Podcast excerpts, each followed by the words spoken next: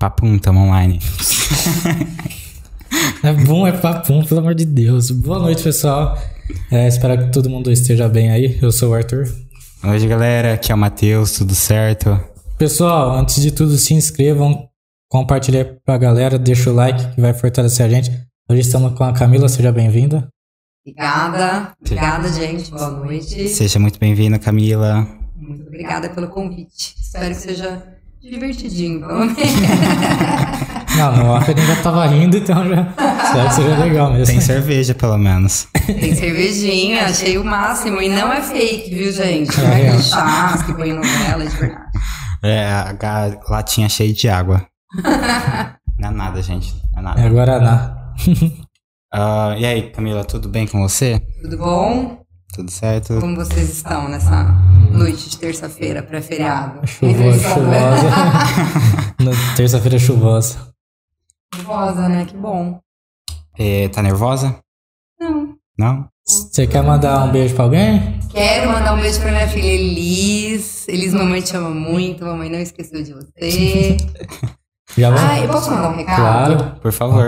Paula, olha minha irmã. Manda o link da entrevista pro Denis, nosso cabeleireiro, que ele pediu eu esqueci, tá bom? Isso, e manda ele seguir a gente.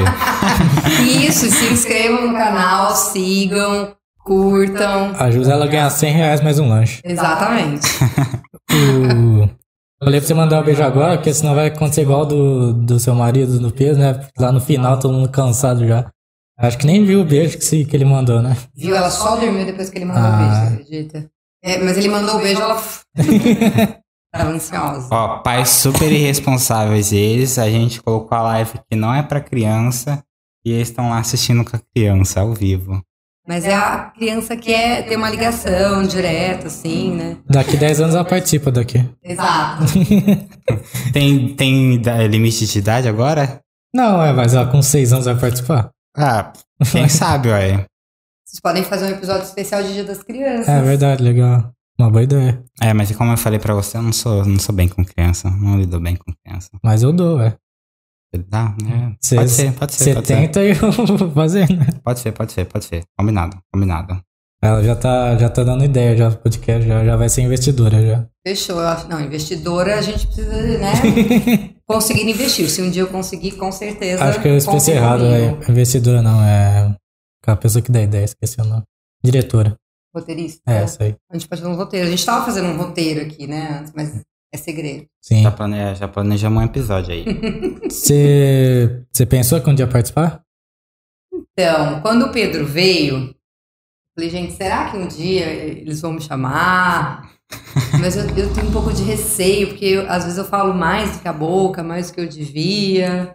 Mas acho que é bom pra gente treinar também, né? Sim. É Eu mandei mensagem pra ela, falei, nossa, será que eu vou? ter-" Fui bem Não vou fazer- não sincera, né? Eu falei, será que eu vou falar muita besteira? Verdade, você falou, né? Ah, mas fiquei de boa. Ninguém fala mais besteira que nós dois juntos. Mas é engraçado, né? Porque a gente não, a gente não pensa muito nisso até acontecer conosco. E hoje em dia tudo é internet, né? Tudo é digital, tudo é globalizado.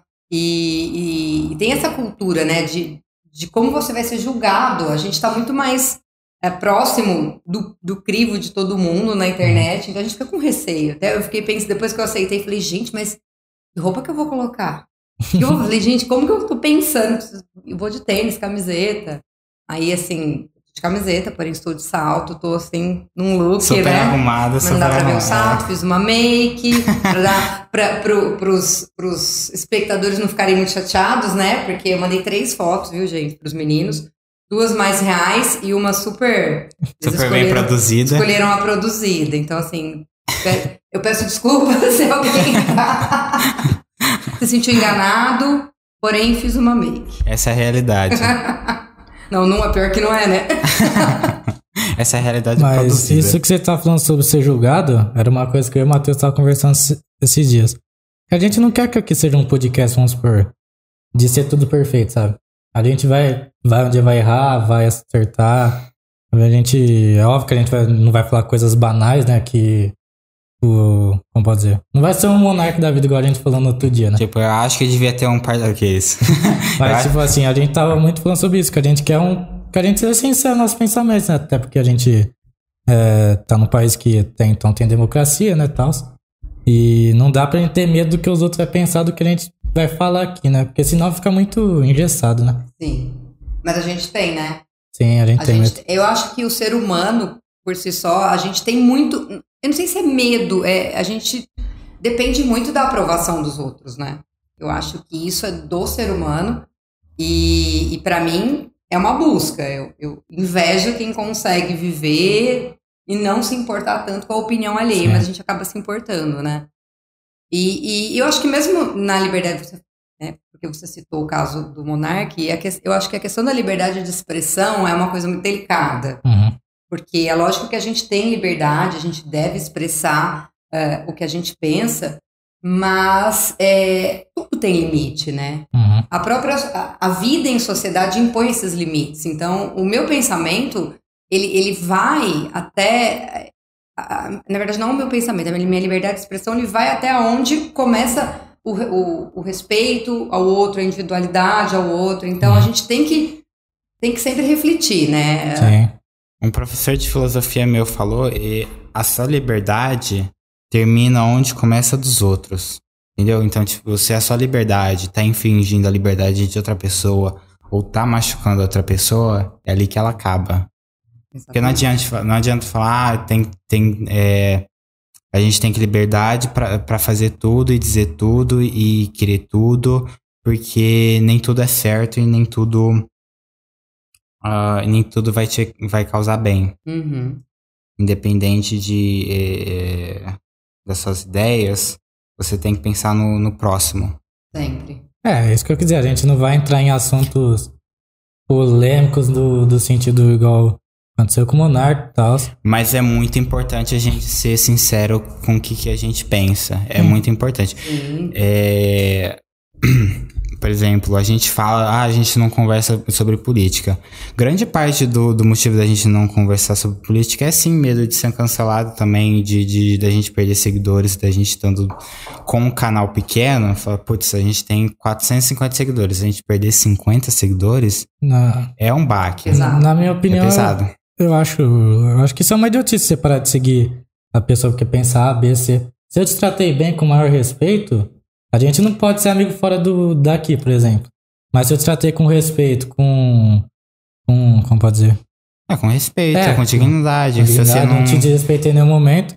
Não faz sentido a pessoa vou parar de seguir ali porque ele é A, ele é, ele é partido B. Eu acho que assim, cada um tem que ter os seus princípios e não dá pra gente ter esse medo. Era isso que eu tava falando, Matheus. Mas ainda, como a gente tá no começo, também nem faz sentido a gente ficar discutindo política. É, não, também. então, eu, Não. eu- eu não- é, o que eu ia falar é que, assim, a- é uma parte o medo de ser cancelado, mas uma grande parte também é tipo. Eu acho que a gente não. Eu, pelo menos, eu falo por mim, eu não tenho a propriedade pra virar e conversar sobre política. Então, é um negócio chato de conversar Sim. que sempre dá briga. Eu não tenho estudo, é, não tenho propriedade pra falar sobre o assunto, eu prefiro nem conversar, entendeu? É, evitar de criar um, um desconforto aí com o convidado. A gente sempre. ah, e apesar do que, que eu sei que eu e o Arthur, a gente diverge muita ideia. Muita ideia. É até engraçado a gente ser tão amigo e fazer o projeto junto. Mas a gente tenho certeza que se acontecesse qualquer coisa aqui, a gente ia saber lidar muito bem com isso. É, quem, quem vê pensa que o Matheus se. não, tipo assim, se ama, lógico e tal. Mas quem vê pensa que é tipo tudo perfeito, né? Flui, né, perfeitamente. Mas isso é importante, porque isso agrega, né? É, eu acho legal. é, Tra- traz o microfone um pouquinho mais pra perto. sim? Tá ótimo, tá ótimo. Eu acho legal a, a proposta do canal de, de ser aberta a, a opiniões divergentes, porque, primeiro, a gente está tá vivendo um período de muita intolerância. Então, é importante a gente conseguir ouvir o outro, saber ouvir o outro e, e respeitar a opinião. Você não precisa concordar, Sim. mas respeitar, entendeu? É lógico que tem alguns assuntos que, que são mais polêmicos e alguns assuntos que chegam a ser até criminosos, né? Por exemplo, já não entrando, mas já entrando no caso do Monark, que ele fez a apologia ao nazismo, isso é um crime. Mas existem outros assuntos, por exemplo, ah, você vota no A, você vota no B, você gosta de azul, você gosta de rosa, e como é que é isso, como é que funciona, que, que é legal você ouvir quem Uhum. pensa diferente de você, porque, porque isso, eu acho que isso nos fa- faz crescer o nosso raciocínio crítico, né? Uhum. Até para rever os nossos próprios conceitos e também aprender a tolerar, que é o que você estava falando. É importante ter empatia pelo outro. Né? Essas opiniões diferentes represe- é um espelho da sociedade, porque, tipo assim, nossa, como é que alguém pode, vamos dizer assim, votar em X pessoa? Mas, tipo assim, milhões, milhões e milhões de pessoas no Brasil votam. Então, tipo, isso mostra um, um lado do, do Brasil e, tipo, não adianta você virar e falar, Exatamente. nossa, é tudo, é tudo um bando de filha da puta, é tudo um... Não, mano, esse, é, Existe um porquê, ah, cada um tem o existe- seu motivo. Existe um porquê e, tipo assim, independente do, de, de você, dessa ideia, a pessoa não tá falando, ah, eu vou, que quero essa pessoa no poder porque, ah, porque eu quero que o Brasil se foda. Não. A pessoa que quer o bem pro Brasil e acha que, a- que aquilo é o bem pro Brasil. Sim. Então é legal você escutar a opinião é, totalmente contrária à sua Exatamente. e tentar prestar atenção no que, que ela tá falando. E é um exercício, né, também. É um de, de exercício. autocontrole, de, É. de tudo. É um exercício de tem- autocontrole. O que eu gosto no Flow é que ele é aberto a todos os lados, sabe? Esquerda, direita, centro. E os próprios apresentadores, até quando tá monarca, eles falam, a gente quer estar todo mundo. Mas tem muito podcast também que é muito engessado, por exemplo, na, na minha opinião. Pode para o maior, mas eles mesmos disseram, ah, a gente não vai trazer gente de direita e tal. Isso eu não Eu- gosto muito porque Eu não acho que engessada é a palavra. Eu acho que, por exemplo, tenta ser perfeito. o Podpah, por exemplo, eu vou diria ele como exemplo, eu acho que é uma- um, um canal que vai muito pro comédia, Sim, entendeu? eu sei, entretenimento, mas, mas, por exemplo, eu vou o Lula, por exemplo. Sim, porque eles vão votar nele. Cada um vota quem quiser, né? Eu não tô. Mas assim, eu acho, por isso que eu tô falando, eu acho legal o Flow, eles falaram, a gente chama todos os convidados, chamou o Ciro, chamou o Bolsonaro, convidou o Lula. Ter o papo com todos os É, lados, eu né? acho legal, assim, porque é um veículo, o podcast hoje em dia se tornou um veículo, às vezes, mais consumido que a própria televisão. E é muito jovem tá Sim, assistindo sim. ali. E, e é fácil, né? Você tá é, no ônibus indo trabalhar, Uhum. indo pra escola, dirigindo indo pro trabalho, você, você escuta, eu acho super importante. Em relação ao Flow, eu vou dar uma de Glória Pires no Oscar. Não sei, não posso opinar. Não Uhum. escuto. Mas, assim, o que eu sei são, são a- os, quando tem os convidados, quando tem as polêmicas, enfim. Então, realmente, não, não seria uma desonestidade intelectual Nossa, eu, eu Mas, opinar. mas é- é- é- ele fala porque é uma ideia que a gente. É uma ideia que a gente compartilha de querer trazer os dois lados aqui também. Sim. É, não só de política, como dois lados de, de qualquer moeda a É, gente, a gente tá. não vai deixar de tá convidar aberto. uma pessoa porque a pessoa é um lado A e outro Sim. B. Entendeu? Se ela for muito fanatismo, a gente vai trazer fanática, a gente vai trazer ela também.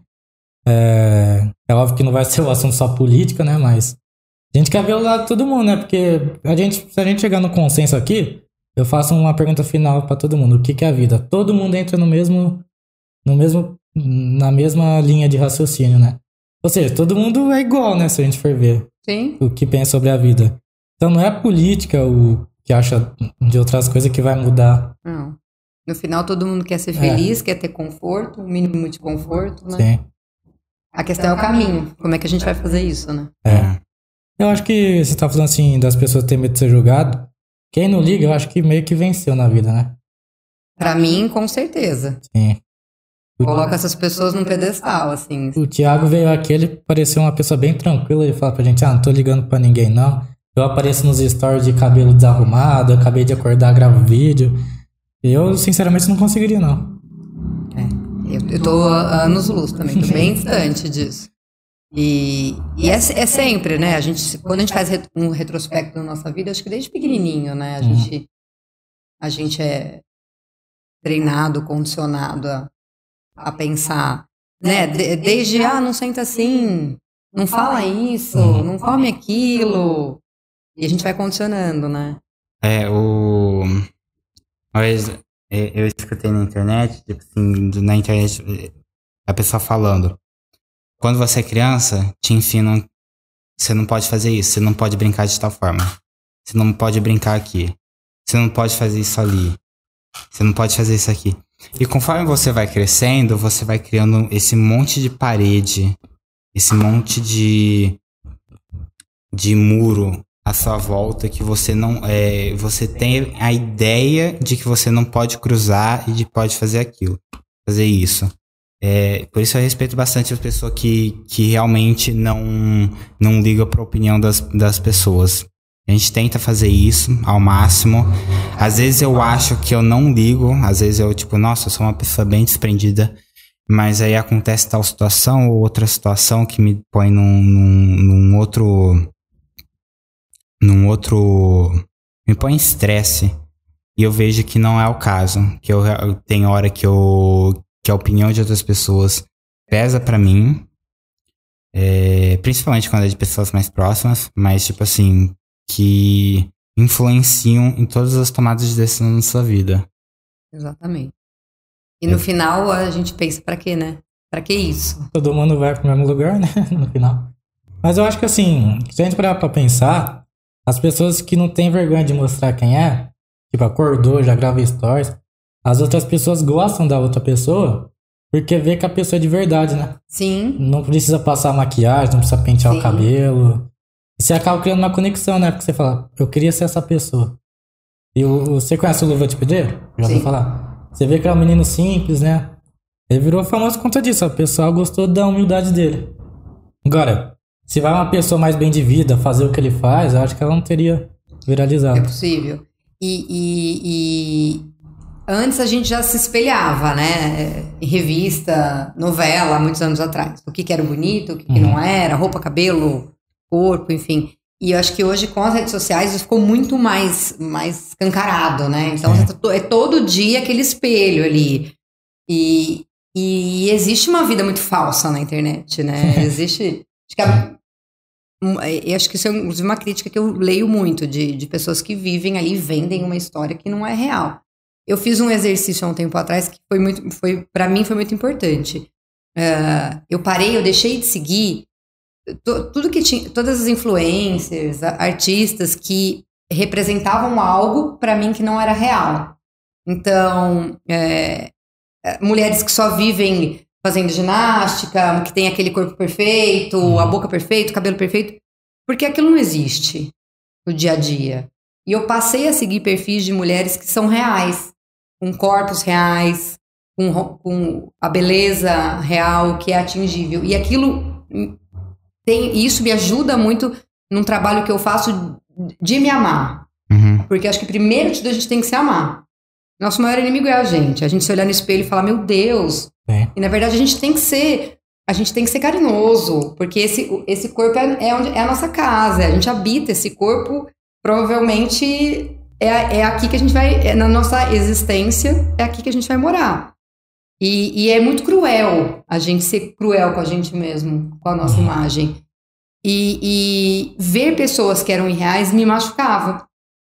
E hoje eu abri o meu Instagram, a minha rede social, e, e ver que ali tem pessoas que são possíveis, tem feito muito bem. Eu acho isso muito legal, assim. Até porque a maior parte, vamos dizer assim, é, dos padrões de beleza que a gente vê na internet são passageiros. Então, por exemplo, às vezes você está na busca de um tipo de corpo, vamos dizer assim, você se mata para alcançar aquilo. Tá, você alcança. É... E daqui a um tempo surgiu outro padrão de beleza na internet. Exato. Exato. Surgiu outro ídolo a se espelhar. E você tem outro objetivo na sua vida de correr atrás disso. Sim. Nunca tá bom. E nunca tá bom. A gente nunca tá satisfeito, a gente nunca tá, né? É. Tem um vídeo muito legal uh, que, tá, tá circulando que a, a, mulher, a moça fala exatamente isso. Que há 20 anos atrás, o padrão de beleza, assim, de corpo, eram as meninas do Chan. As Sheilas, a Carla Pérez, que era um corpo bonito, um corpo malhado, mas um corpo real. Então, o que elas falam? Real se elas tinham uma, uma superalimentação, Atingível. malhavam, mas não era uma questão de suplementação, não era algo que precisava de uma intervenção cirúrgica. Tá bom, aí a, a, a, a mulher foi lá e atingiu aquele corpo. Depois de uns anos, o corpo atingi, é, desejável passou a ser o corpo das paniquetes. Que já é um corpo mais trabalhado, um corpo que precisa de uma suplementação. Então, cada vez mais, é cada vez. E a gente nunca tá satisfeito, a gente nunca tá feliz. É, acho que hoje em dia as redes sociais ela modifica muitas pessoas, porque às vezes você tá meio triste num dia bad, Aí você vê uma amiga sua, nossa, minha amiga tá ali num bar saindo hoje, eu tô aqui um dia estressante de trabalho, o que, que ela tem que eu não tenho? É. Só que na verdade essa pessoa tá triste no fundo lá no bar, e você tá bem, você só tá no seu momento meio pra Sim. baixo. E as pessoas se espelham muito na, na rede social das outras, né? Fica. Vê a pessoa, ah, comprou uma Ferrari. É igual, tá- acho que a gente tá falando, você até comentou lá, acho que foi, eu comentei com o Pedro que eu tava falando assim, não é inveja boa, né? Aquele, aquele cobiça, sabe? Essas Uhum. coisas. Tem pessoas que falam assim, tem pessoas que realmente você quer seguir pra falar, nossa, um dia eu vou me tor- tornar igual essa pessoa. Não tornar. Mas tipo, eu vou também conquistar, porque eu Sim. me espelho nele. Sim, Aí tem pessoa que fala, nossa, por que, que esse cara tem ou não tem? Fica muito nisso. exato. Eu ia falar, eu ia falar exatamente isso, Arthur. Eu ia falar, por exemplo, você falar, ah, influência que fica direto. na- Tem, eu eu vou dizer que tem um lado legal de, de você, tipo, querer procurar o seu melhor. Uhum. Entendeu? Por exemplo, vamos dizer assim. Ah, eu sou uma pessoa que eu sou, vamos dizer assim, eu sou perigosa, eu sou relaxado. Você sente que você é isso e você é insatisfeito com essa sua parte. E você tem um exemplo legal na, na, na rede social de alguém que, pô, vamos, vamos lá, vamos trabalhar isso, vamos, vamos alcançar o seu, o seu, o seu máximo, vamos alcançar o que você, onde você pode chegar. É, tem esse lado legal também, que é tipo, é o lado legal da inveja, que é o lado de tipo, putz, é, eu posso chegar ali. Isso daí é um negócio que eu quero, isso daí é um negócio que, que eu almejo, isso daí é onde eu quero chegar. Eu não tô satisfeito com o que eu quero. É, não para impressionar os outros, mas por você mesmo. Mas será que a rede social é o melhor lugar para esse exercício? Porque você não sabe se o que está sendo vendido para você é real, entendeu? Então, aí você nunca sabe, né? Por isso que, assim, eu, eu, eu acho que essa busca aí pelo autoconhecimento, eu acho que ele não tem que partir das redes, sabe? Acho que ele tem que partir de você, das pessoas, do, seu, do seu círculo de amizades, do- da sua família, ah, da sua rede de apoio mesmo, do seu terapeuta, da sua terapeuta, enfim. Eu acho que isso vem antes, né? Antes da gente se jogar no mundo, de dar a cara aí na rede social, eu acho que é, a gente tem que construir uma base com quem a gente confia, com quem a gente sabe que é real, pra Uhum. depois a gente pa- partir pro metaverso, tá? Faz muito sentido, né? Faz muito sentido. O que a gente tava conversando de ser verdadeiro aqui, que a gente conversou é, recentemente, eu e o Arthur, é porque a gente tava pensando, ah, ah, não vamos falar sobre isso, só vamos ser mais assim. E tipo, mano, vamos tentar mostrar mais nossa opinião e ser honesto. Porque eu acho que é uma coisa que as pessoas podem sentir através da rede social. Você pode falsificar, beleza. Mas eu também acho que você pode ser autêntico e eu também acho que você Sim. pode. Eu acho que as pessoas podem ver É. a sua autenticidade. Tem muita coisa boa, muita coisa boa em rede social. É, é que a gente tem que. A, a triagem tem que partir da gente. É complicado, é subjetivo, né? Mas, por exemplo, como eu disse, eu não deixei de ter o Instagram. Eu fiz um filtro e passei a seguir pessoas que eu julgo Sim, é. sejam mais parecidas comigo, me, fa né, me fazem bem. Alguém que faz sentido pro seu pessoas que, ciclo. pra mim, estão mais próximos do real. Então, assim, tem muito conteúdo bom. Tem, com certeza. Ah, tipo, assim, a gente. Vamos supor, é que a gente não quer ficar. Por exemplo, você vai falar pra mim, ah, porque a cor verde é melhor. Aí eu não queria. Eu e ele não quer ser uma pessoa, ah, vamos concordar com a pessoa. Uhum. Mas, tipo assim, a gente quer ter o direito de falar assim, ah, não concordo, mas não quero entrar no assunto, por Sim. exemplo. É, eu não quero transparecer pros outros que eu, que eu vou concordar com todo mundo que fala aqui, sabe? Eu quero ser eu mesmo, ele quer, ele, ele quer ser ele mesmo. E se ele não quiser entrar dentro do assunto, beleza, é só falar, ah, não concordo, mas você é seu direito de, de escolha.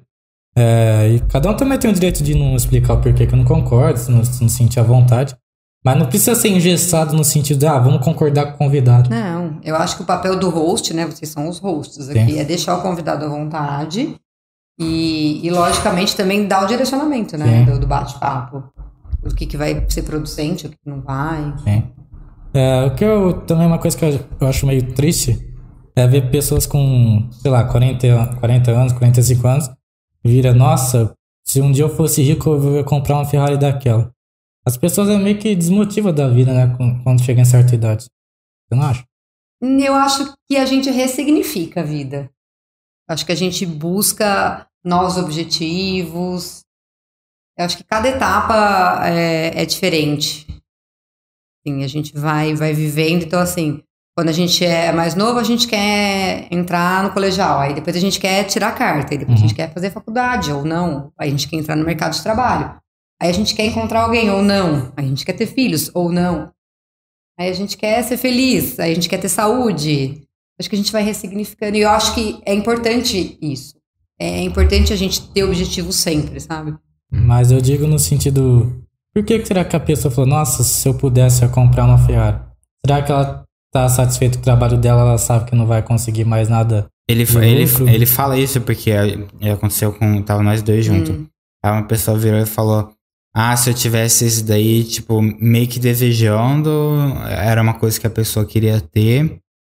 Mas ela falou como se nunca não fosse ter, como se conseguir. nunca fosse conseguir isso. Aí fala: Caramba, mano, por que que. Não parece que ele desistiu da vida? Parece, parece que, assim, tipo, ah, eu não consigo é. isso, ah, eu não. Cheguei numa, na Se não- idade que não tem mais como eu ganhar mais dinheiro, eu vou ganhar, por exemplo, mil reais a vida inteira. Ah, eu acho, assim, é difícil a gente falar, opinar sem saber de fato da história, mas não sei, me, me parece mais uma pessoa, é, uma característica da pessoa mesmo, uma pessoa que se acomodou pelas razões dela, do que, porque de- posso dizer assim, do, do, do meu círculo de amizades, do- né, Uhum. nós que estamos aqui é, no episódio 38, 38 anos, brincando, pessoal da faixa dos 40, é, todo mundo no mercado de trabalho, todo mundo dando duro, todo mundo conquistando um monte de coisa, às vezes perdendo também, porque ninguém só conquista. Me parece uma coisa mais pontual, assim, talvez. Uhum. É, é, que é, uma- é o que a gente mais vê, né? Por exemplo, se a gente passar por aí, a gente vê muita gente que não tem mais sonhos. Chega numa idade. Vai falar uma coisa? Aham, uma coisa que a gente tá falando disso e que me fez lembrar de novo da, da frase que eu falei, eu vi na internet, a gente tende a pensar que a vida é do jeito que, que foi ensinado pra gente e tudo mais. Que com essa idade você já, você já tem que ter. Será que eu devo terminar de falar? Ou não, né? Tipo assim, com, com certa idade você já tem que ter isso, você já tem que ter aquilo, você já tem que ter isso estruturado. É, e que você, por exemplo, assim, você tá num. Você chegou nesse ponto na sua vida e você não pode mudar mais nada. É meio que um, que um negócio que foi construído na sociedade, Sim. entendeu? Por exemplo, putz, você tem, vamos dizer assim, do exemplo que ele falou, da, dessa pessoa que ele falou, pô, tem 40 e tantos anos. Por que, que você não pode, tipo, fazer mais? Por que, que, você, por que, que você não pode alcançar um, um negócio que você quer alcançar? É, você não devia. Será, será que ele pensa que ele não deveria perseguir isso porque ele já tá em tal idade? Porque, porque ele tem família? Porque ele tem. Entendeu? Ah, você falou, vai depender da realidade dos outros. É, independente da gente querer alcançar certas coisas, a gente tem as responsabilidades que a gente não pode, tipo, largar. Mas é legal, tipo, ter ambição. Sempre. Eu acho que os sonhos e as ambições mudam. Né? Quando a gente é mais novo, a gente tem ambições que, é, com a maturidade, a- a- às vezes aquilo não funciona mais para você. Entendeu? Por exemplo, ah, hoje que eu tenho minha família, eu tenho ambição. Nossa, quase caiu a energia. É, deu um Nossa, pelo amor de Deus, não sei é a primeira vez que acontece isso. Acho que é a primeira vez que chove em Ribeirão, desde que começou o podcast, né? Porque não chove. Exatamente. é verdade. É verdade, é a primeira vez que Temos que chove. combinar mais vezes, então. Pessoal que tá sofrendo com falta de água, se precisar, chama. A Camila, vai- a Camila vai, vai chover. Faz a vai- dança da chuva. Ai, mas, por exemplo, hoje, hoje eu tenho um objetivo de ser feliz com a minha família. Mas tenho, por exemplo, que é um objetivo mais tranquilo, mais da paz. Mas eu tenho, eu amo viajar. Sempre amei viajar. Depois que eles nasceu, a gente deu uma pausa, assim, viajar, fazer viagens longas, né? Mochila nas costas, enfim. Mas é um, é um objetivo que eu continuo tendo e eu acho que eu vou ter pro resto da minha vida. Né? Então, eu acho que a gente vai ressignificando mesmo. É, eu- Mas eu- eu- o que eu acho importante é você, por exemplo, trabalhar com o que você tem. Então, vamos dizer assim, você tem seu marido, você tem sua filha, você tem esse sonho de, de viajar o mundo. Então, pô, vamos pegar, sentar aí, você e o Pedro, falar, vamos fazer um planejamento. Sim. Eu acho que dá pra gente viajar com nossa filha pelo menos uma vez por ano, duas vezes por ano, Sim. nas férias dela. Vamos nos organizar pra fazer isso. E a gente pode Entendeu? fazer um planejamento e dar tudo errado também, né? Pode Porque a fazer vida, plan- a vida é assim, né? exatamente. A Exatamente. gente faz um monte de plano, depois a gente se frustra e a gente fala, gente, não tenho controle de nada mesmo. Minha família, minha família, a gente vai, v- vamos viajar. Não dá certo, entendeu? Vamos viajar. Quer dizer, vamos, vamos alugar um lugar, vamos ver mais cedo pra pagar mais barato no final do ano. Todas as últimas vezes que a gente viajou, a gente saiu daqui e foi pra praia. Assim, porque a gente virou e falou, vamos pra praia. Aí a gente chegou lá, parou no hotel, falou, ah, achou caro o Foi hotel. na louca. Foi no outro. Foi no outro, entendeu? Falei, ah, você consegue fazer um precinho melhor? Eu consigo. Entendeu? Eu Foi acho que assim. as pessoas Às vezes não dá certo fazer usam planejar. muita, muita É gostoso, tá? desculpa na vida, eu acho, as pessoas. Por exemplo, você vê muita gente fala assim, ah, eu não dei certo porque tal pessoa, ah, não dei certo porque não sei o quê. Acho que tem muita desculpa, assim, eu não quero entrar, eu sei que tem economia no mundo e tal, mas na minha opinião, sinceramente, eu não ligo pra quem que vai estar lá no poder, assim, em termos de dinheiro. Porque, assim, eu tô trabalhando, eu quero conquistar o meu dinheiro, é que se bem que eu trabalho com internet não, não, não vai me afetar o trabalho, talvez eu tô ten- tendo um pensamento egoísta, assim. Mas é o meu modo de pensar assim. Eu não quero depender de qual político vai estar lá. Aí eu falo assim, ah, vou estar rico porque esse aqui vai estar, ou vou estar pobre porque o outro vai estar. É, eu vejo muitas pessoas dando desculpa, ah, não dei certo que minha família me, me sugou, ah, não dei certo porque. É, não, por Sempre motivo. jogando a culpa em É, alguma e coisa, alguém- né? Sim, Sim. e igual eu falei, por eu trabalhar com internet, eu não dependo do, do, do dinheiro de quem tá no poder, assim, né? Não tô trabalhando. A gente vê muita gente, né, que pega ônibus, é muita coisa. Mas eu acho que às vezes a vida não é só trabalhar, viver, morrer, sabe? Acho que é muito além disso. Por exemplo, eu e o Matheus com esse podcast. É, talvez não era nem pra gente fazer, porque assim, ele trabalha o dia inteiro, tá cansado, era pra ele tá, por exemplo, tá aproveitando o, descanso dele agora. E, e ele tá aqui fazendo, sabe? Eu também tô aqui, você veio aqui também, você, você trabalha, né? Você poderia estar aproveitando com sua filha também, descansando. E você tá abrindo uma nova oportunidade da sua vida, né? Pra estar participando aqui. Então acho que as pessoas usam muita desculpa pra não. Isso é ambição. Ambição. Isso é, objetivo de vida, é Sim. fazer alguma coisa diferente, algo que, que dá um up, que anima, Uhum. sabe? É legal. Sim. É- é- no final das contas, é, é legal. É um trabalho, né? É, eu, eu- eu- segundo trabalho. O Matheus, eu sei que é o segundo trabalho dele, seu segundo trabalho também. Sim. Que é também um hobby. É. E, e é a coisa mais gostosa do que trabalha você com, com, com hobby. Uhum. Eu acho que é o sonho de 10 entre 10 pessoas Sim. no mundo, né? É o que ele faz, ele trabalha com internet. uhum. Você já trabalha com a internet. É. É, eu trabalhava num negócio de lixo. Aí eu descobri como ganhar dinheiro com a internet, aí, aí foi a melhor coisa. Autodidata? É, coach. Aqueles... Mentira, ele tem uma página no Tem Instagram. a página de futebol no Instagram. Ah, é? É, aí ficou, ficou grande e tal, eu aprendi a ganhar dinheiro. E foi até engraçado o jeito que eu comecei a aprender a ganhar dinheiro. Porque assim, eu trabalhei em 2019 num negócio reciclável, só que não tinha nada de reciclável, né? Porque o povo brasileiro não sabe reciclar. Não sabe nem separar. é, aí você havia, e era, e era condomínio... Sabe, sabe, bagulho de vidro, só papel. Nossa. E outra, era, e era condomínio de gente que tinha dinheiro. Aí você abre lá, imagino. tinha seringa, tinha, Eu imagino. tinha tudo. Inclusive, eu, eu achei muita coisa legal também no lixo. Achei um álbum da Copa 2006 completo lá. Tá brincando. Imagina daqui. Quando você É. vai valer daqui 40 O mais engraçado é que eu tinha perdido o meu de 2006, faltava quatro figurinhas pra completar. Encontrei um completo. Aí, vixe, encontrei... Alguém roubou, completou e, tipo, devolveu, tá ligado? Eu encontrei livro de medicina lá no lixo também. Gente, você tá brincando. Tem de tudo lá que você pensa. Livro de medicina é caro, hein? Então, jogar, pra mim, assim, quem é uma pessoa que é capaz de jogar um livro, qualquer que seja, no lixo, gente, já Sim. faltou, faltou muita coisa ali. De... Sim, foi um momento meio complicado da minha vida, mas sim, eu dei mais risada lá do que fiquei triste. Porque eu trabalhava com a mulher lá, a gente ficava rindo o dia inteiro. dia inteiro não, ficava seis horas, mas era bem puxado. Aí eu fui trabalhar com outro tio meu em corretora, aí também era bem puxado, era 10 horas por dia, escritório e tal. E aí eu fui fazer um sorteio de um PlayStation 4 na internet. Hum.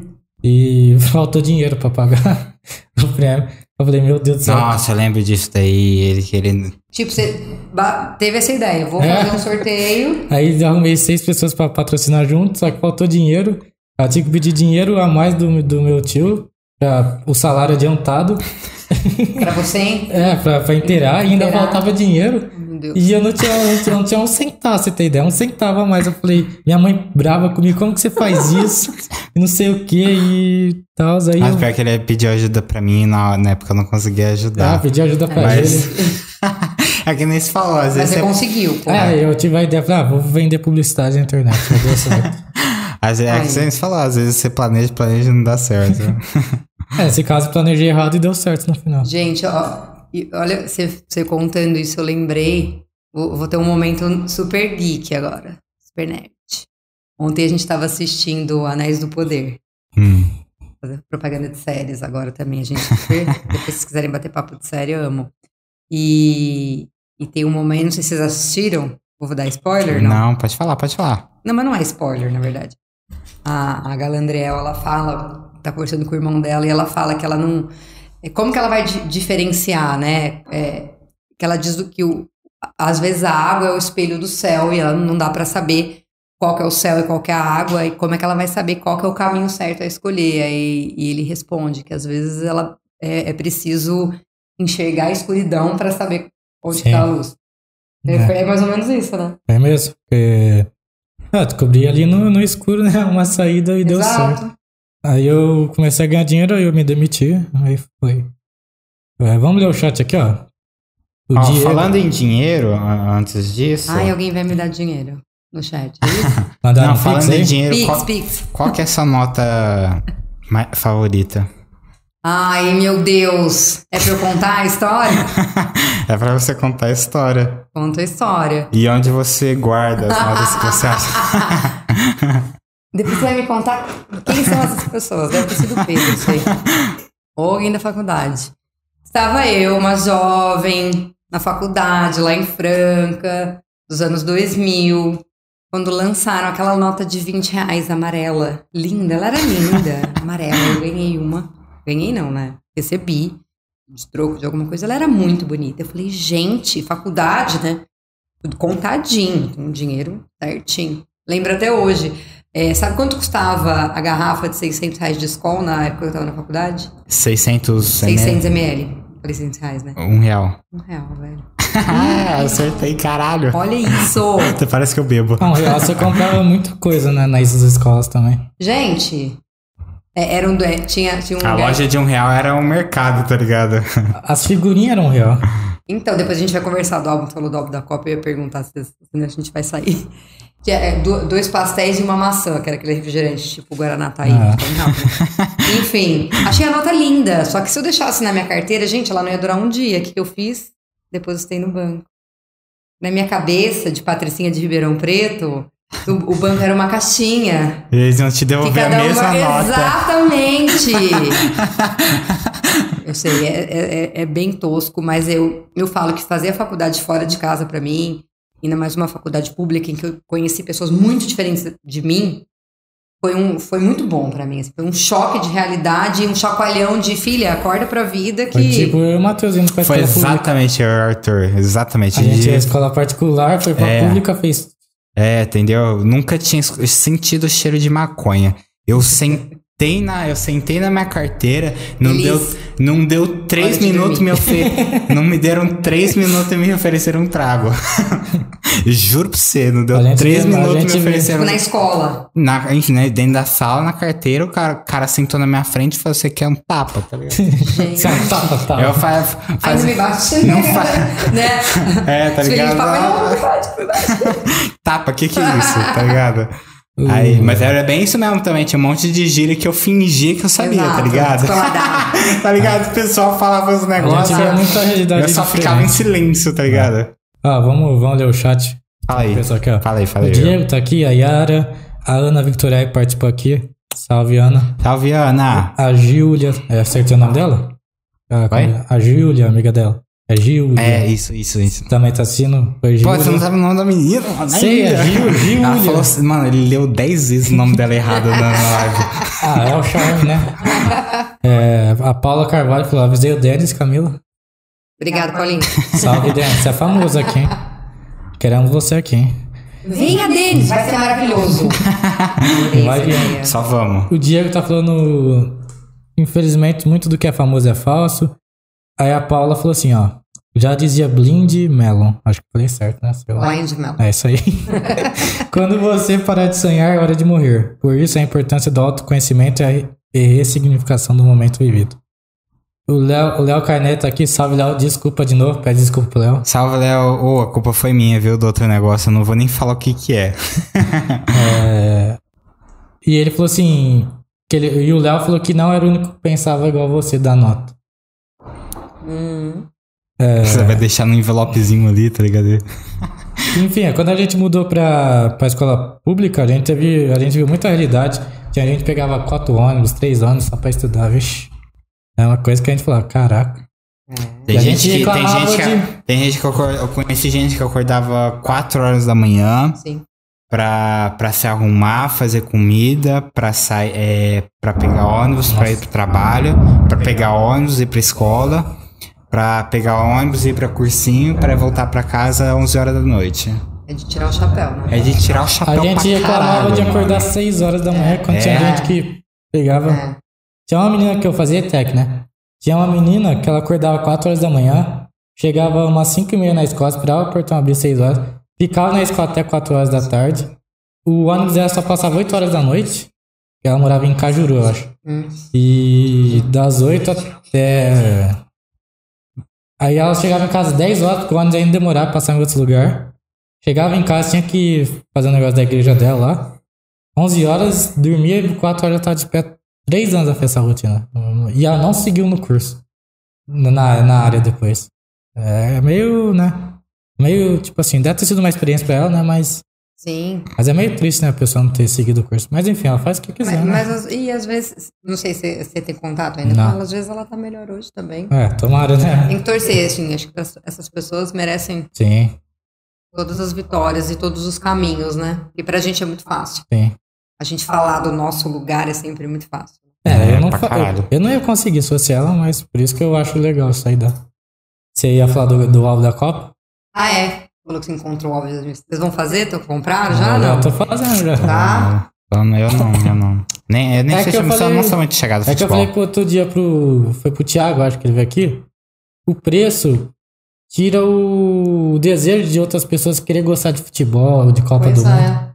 Se- E era tão legal, Sim. assim, a, a gente sempre fazia. Eu e o Pedro, a gente fazia o álbum, ele fazia, eu comecei a fazer conjuntamente, aí ele me expulsou.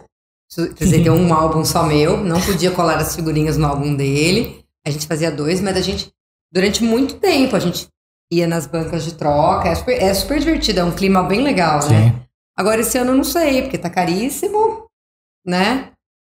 Eu não sei como é que vai ser Copa, Copa em novembro, depois de eleições, como é que vai ser esse clima, então sei lá. Ele ainda tá falando, ó, tô esperando você me falar se a gente vai comprar o de capa dura. Eu falei, ah, meu Deus. Mas vai ser um pra cada um? Não, Dessa eu não vou fazer. Eu não vou fazer. Talvez possa ser um pra ele e um pra Elis. Não sei. Aí eles decidem lá entre eles. Mas dá até vontade de jogar, porque aqui do lado tem uma loja de brinquedo. Ela colocou as mesas ali pro pessoal sentar Essa e loja é tocar. maravilhosa. Já foi lá? Maravilhosa essa loja. É. Nossa. Eu já comprei Patrocina. uma. Fazer propaganda. Patrocina a É. gente aí, dá, um, dá É. uns É, pacotinhos pra Marcela. Marcela Bidoche não vai. Com a- não vai nem gastar com frete. Manda É. uns pacotinhos de figurinha aqui pros convidados, né? Eu acho ótimo. É, ma- mano, mas tipo, ela tem a. Ela deixa o papelão aqui pra gente, que os Hum. meninos juntam. Aí tem as cartelas que vende a figurinha, 40, ca... 40 reais cada cartela. Gente. Tanto que, que ela deixa ali. Ó, A Copa tá. tá É. Crise, ajudando, crise onde? Onde, né? Às Pera, vezes eu acho que a 40 gente... reais vem quantas figurinhas? Eu não sei quantas vem. Duas. Tô brincando. É, que é 4 é quatro reais cada Tá pacote. né? Vem quanto? Vem cinco, né? É, vem umas duas, 10, né? Sei É lá. porque esse ano eles colocaram as figurinhas super raras. É, ah, é, tem Que esse tá valendo né? é 9 mil, 8 mil. Aí que não vão valer até o álbum nunca mais mesmo, né? Ah, eu não pagaria esse valor, né? Imagina. Eu ia, não, se eu tirasse, eu ia vender. Aí ia ser bom, né? Deve ter louco que compra, né? Se, se, tem, Tem. se tem esse preço. Gente, tem, tem louco que compra. Como é que é aquela história da carta do Charizard, que o, o cara do MMA foi batalhar? foi Ah, o batalhar? Logan Paul, ele Quanto comprou. que custa aquilo? Ah, aquilo custa pra lá de 300 mil dólares. Imagina. Tem, gente, sempre tem. É, eu. Não, nossa, eu não lembro certinho o valor. Mas pior que foi investimento e. O valor, É. o valor dela hoje, ele, se ele vender hoje, ele ganha pra, Com car- certeza. ele ganha pra com caramba. certeza. O Pedro sabe o valor. Se ele estiver ouvindo, ele manda pra É, gente. o Pedro, se você souber, manda certinho, eu não lembro o valor certinho. Eu tenho na cabeça que é perto dos 300 mil dólares, Ah. mas não tenho Mas se certeza. bem que tem gente louco pra tudo. Teve uma famosa que ela vendeu o pum dela. Como assim? Ela, você não- vocês não viram isso? Graças a Deus, não. Ela vendeu acho que por 3 mil reais um negocinho. Não, não- Ela eu fazia- também não vi dessa, Ela não. pegava, colocava num frasco de perfume e vendia. Ela, tipo, a OnlyFans que ela tinha e vendia com coisa de merchan Ah, não sei também. se era OnlyFans, mas ela falou assim: ah, vou vender, vou soltar um pum, vou Aqui colocar. no Brasil? É, numa garrafa e tem gente que compra. Teve da Belle Delfine, que ela vendia água no pote. Hum. Que ela falou que era água de. Você Que ela, conhece essa pessoa ou não? não, ela, ela, conheço. é, ela faz OnlyFans. Ela. É. Antes, de fazer, mesmo. antes de fazer a OnlyFans, ela tinha um sitezinho dela. Que aí, tipo, ela gravou o vídeo dela tomando banho, dando uma sensualizada. E vendeu os, fra- os potinhos de frasco. Hum. É, Ficou rica. Oi? Ficou rica. Ah, ela é milionária já. Ah, já é. Mano, Não, ela é, não, depois. é, não, mas isso daí, ela, ela, ela disse que ela ganhou muito, muito, muito, muito dinheiro e que ela ficou cansada pra caramba de tomar tanto banho no dia. disse que tava tomando mais de 10 banhos no dia. Deus meu. É isso. É E como é que você sabe se ela tomou banho mesmo, entendeu? Ah, entendeu? Ela só dá uma enchida assim com a torneira e O manda pro psicológico pessoal. do ser humano é muito louco, né? É, Na hora da loucura, você, você compra um negócio desse. Imagina a pessoa arrependida depois, nossa. gente, não, é sério. Quanto será que custa um, um frasco de banho? Sei lá. 50 reais, vai. Não, é, mas é porque passou no corpo dela. Tá, gente, mas sei lá, pega 50 reais, compra, compra comida pra quem não tem. É. A Santa dá vontade de uns. Tem gente que não sabe onde enfiar o próprio dinheiro. Exatamente. É, eu acho que chega num ponto que a pessoa ganha tanto dinheiro que não faz diferença, né? Não faz menor diferença. Não faz diferença. Menor diferença, menor diferença. Ó, o Diego mandou aqui, até pensa em começar a colecionar ave, mas, cara, eu prefiro pa- pagar meus quadrinhos mesmo. Diego já tem um hobby dele. Melhor só um. É até, é até bom, porque que é caro, porque eu já nem começo. Aqui já tá Exato. caro bastante esse hobby meu Exato. aqui. Já tá. Exatamente. É, tinha que ser mais acessível também, até pra pessoas que não têm tanta É condição. de lógico. É lógico. Você viu o menininho que fez o álbum dele sozinho? Não vi. Ele, ele desenhou as cartinhas. Ah, lá vou eu chorar. Aí ele desenhou cada personagemzinho, né, tal. A história vira- viralizou, ele ganhou o álbum Ganhou e as figurinhas. as raras também. Não, não. Não, mas ele ganhou completo, que a graça é procurar o... Não, não ganha completo, ganhou um álbum Ah, ganhou várias Ah, tá. figurinhas. e os pacotinhos pra ele abrir, né? Mas a rara, ela tipo, não é um card extra, é uma figurinha que você cola pra você completar. Você Não, tem que ter. ela, ela- não, ela não, não é completável. Tá. Ela, tipo, ela é diferente das outras. Você Tem uma, a- uma parte do álbum que tem, tipo, quatro figurinhas raras, mas só pra explicar o que, que é. Se quiser, você Entendi. pode colar, mas não é completo. Não é, Ah, tá.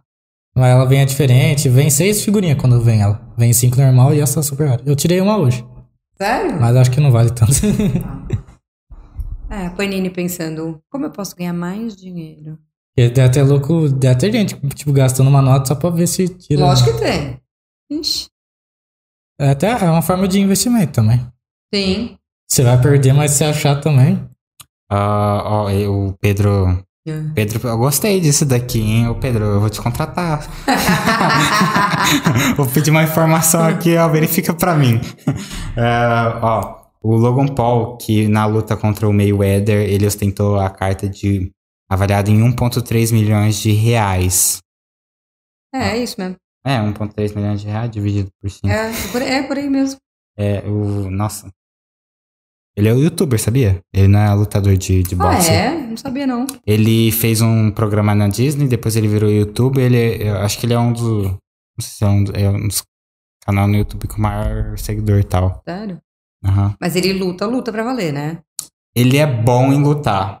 Ele é bom em lutar, mas ele não tem tanto tempo de experiência. Ele é meio que nem o Whindersson, só que com mais experiência. Ah, tá. Ah, é? Não, não sabia, não. O, a- mas ele lutou contra o Mayweather, que, o- que é tipo Uhum. o vencedor mundial. Sim. O melhor do mundo. É, não, mas ele, ele, ele é bom no boxe. Ele também é um cuzão. Soube do caso dele na, na floresta da da- do Japão? Não. Ele gravou um vídeo que ele tava no Japão, aí ele foi na floresta que é conhecido como Floresta de Suicídio. Hum. Tem um nome lá em japonês, mas que ele tava lá, ele, aí ele resolveu sair da trilha que, que era onde o pessoal podia andar, saiu com os amigos, começou a gravar vídeo e achou um cadáver pendurado na, com a corda na- no pescoço.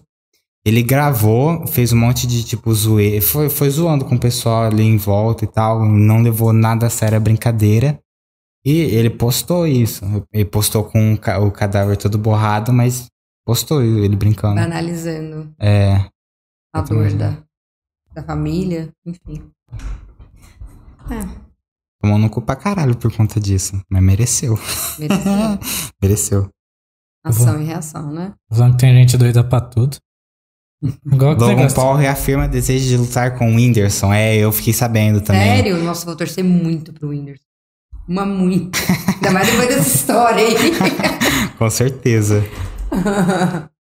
Eu deixa eu ver quem que foi que ele, quem que foi que chamou. Se foi o Logan ou se foi o.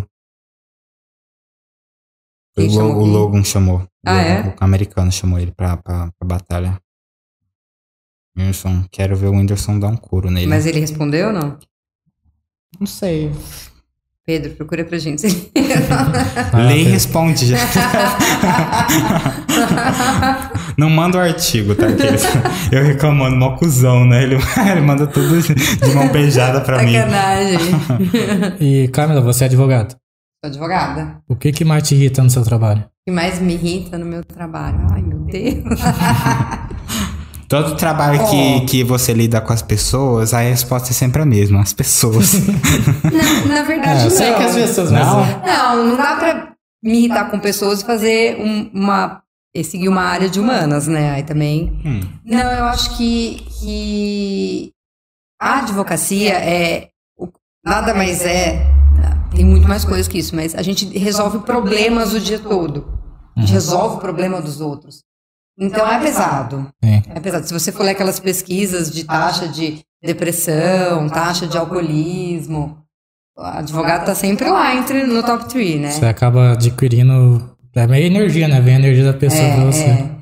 Então, assim, é, o- é, é pesado. É pesado resolver o problema dos outros. Só aciona advogado também quando chega num estado que, que os dois não conseguem lidar e que é um bagulho que Exato. já fica um negócio. Chegou num ponto que já não tem mais, né? Às vezes até tem. A gente sempre tenta primeiro compor, né, amigavelmente, porque o processo ele é muito desgastante e, e, e custa, né? Tem que recolher custas para o Estado, enfim. Então é sempre a, a última opção. Mas eu acho que o que mais me irrita é algo que não me irrita no meu trabalho. É uma coisa que me irrita no dia a dia, que é a é, falta de educação, grosseria, falta de empatia, que é geral, né? Quando a gente lida com, com pessoas, no dia a dia isso acontece. Ah, cliente, a maior parte? Não, pessoas grossas são grossas em qualquer lugar, né? Assim, é- é- a gente tem clientes muito bacanas, graças a Deus. Lógico que vez ou outra tem pessoas que estão mais estressadas, mas é difícil. Tem vez ou outra que dá vontade de chamar um advogado pra você processar o seu cliente. Às vezes dá vontade, tô brincando. Ah, é complicado, às vezes também ah, existe um, um- um certo ah, ah, estrelismo, por assim dizer. Algumas pessoas que estão em alguns cargos públicos tem que ter um jogo de cintura para lidar com isso, enfim. É. Mas a gente aprende. são Qual foi o, o caso mais engraçado que você já atendeu? Sim, inu- inusitado, assim. Engraçado. Você fala, não acredito que eu tô fazendo isso. Não, eu tenho um que é que foi muito engraçado, mas eu não, não posso contar. Ah, Porque é um processo que, que corre em segredo de justiça e, e é uma questão íntima, assim, da pessoa. Nem, nem, nem era meu cliente, era outra parte, mas eu não posso contar. Eu até perguntei isso pra ela. Falei, vixe, será que, tipo, dá pra contar a história de, de clientes assim e tal? É, a gente tem o dever do sigilo, né? É como o- na propagina. Como a profissão do médico, o advogado também tem esse dever de sigilo. Cheguei atrasado no roteiro. Não, se tivesse alguma coisa que desse, assim, pra contar, mas é que você perguntando, o primeiro que me veio à mente foi esse, esse Ah. não, rola. Depois eu lembrar de algum que dê pra contar, eu conto. É só você, você faz de um jeito que, que eu só quero saber mais ainda. Ah, deve, deve ter muita coisa engraçada que acontece, né? Assim, não, é, não é porque é um trabalho sério que vai. Tem, tem muita, coisa engra- muita coisa engraçada, muita coisa triste, muita coisa pesada, tem coisa que dá certo no final, tem coisa que não dá. É, você já chegou a recusar algum serviço, assim? Você falou, não vou atender essa pessoa. Já. E a gente vê, Já. a gente vê na TV assim, uma pessoa matou tal pessoa, a gente fala, nossa, como que a pessoa tem coragem de defender a pessoa, né? Ó, não por isso, porque a gente aprende, inclusive na faculdade, que todo mundo é inocente, Uhum. até que tenha uma decisão irrecorrível, né? Que ela tenha tentado todos os recursos e não tenha mais conseguido. E toda pessoa tem direito a uma defesa. Uhum. Então, eu acho, inclusive, é, muito bonito um advogado que consegue fazer uma defesa digna, sem, sem criar história, sem mentir, mesmo num caso mais pesado. Porque, na verdade, as pessoas têm sim o direito. Até. Eu não faço essa parte de, de penal, Uhum. que, é o, que acho que é o mais grave, né? Mas dentro do, do direito penal, existe uma gradação de pena. Então, dentro do mesmo crime, você pode pegar é, X anos ou Y anos. E, e tudo que aconteceu ali vai, vai contar na hora de fazer esse cálculo da pena. Então, o advogado que consegue ser ali, é, trazer uma, uma certa justiça, uma certa honestidade, eu acho que é um, que é um trabalho muito bonito. É, a gente, assim, a gente che- chega a recusar quando de fato a gente sabe ali que é, é um caso que não, ou não vai para frente, ou que de fato estão faltando ali com a verdade, porque a relação entre o cliente e o advogado tem que ser de muita, simbiose e honestidade. A gente, ele, ele tem que ser, mesmo que ele esteja errado, ele tem que contar pra gente. Ser A gente tem sincero. que saber, até para saber o limite do que a gente vai poder fazer, construir a tese, enfim. Então, mais nesses casos assim, que a gente sabe que ali está faltando honestidade ou que ou algum princípio moral muito, muito grave, mas eu não lembro de ter encontrado nada nesse sentido, assim. Mas já, já recusamos, sim. O, mas o julgamento, vamos supor, das pessoas sobre os advogados. É, como você não é do penal, né? Mas você é advogado. Sim. O que, que você acha quando um cara vai defender tipo, uma pessoa que realmente foi comprovada, tem, tipo, a cena do cara matando a pessoa, sei lá, fazendo coisa absurda. Aí o cara aceita pegar o serviço. As pessoas falam, nossa, o advogado também é um monstro. O que, que você acha que passa na cabeça do advogado? Ele- sente nojo do cliente dele, mas ele tem que defender, ou ele pensa, é meu trabalho? Olha, o- é, vou- estou falando pelo Não. outro, né? Sim. Eu, eu acho que o correto seria ele pensar, olha, é meu trabalho, ele tem direito à defesa, eu vou fazer isso da melhor forma possível e de uma forma que me permita dormir à noite. Mas ele pode achar um nojo o que aconteceu.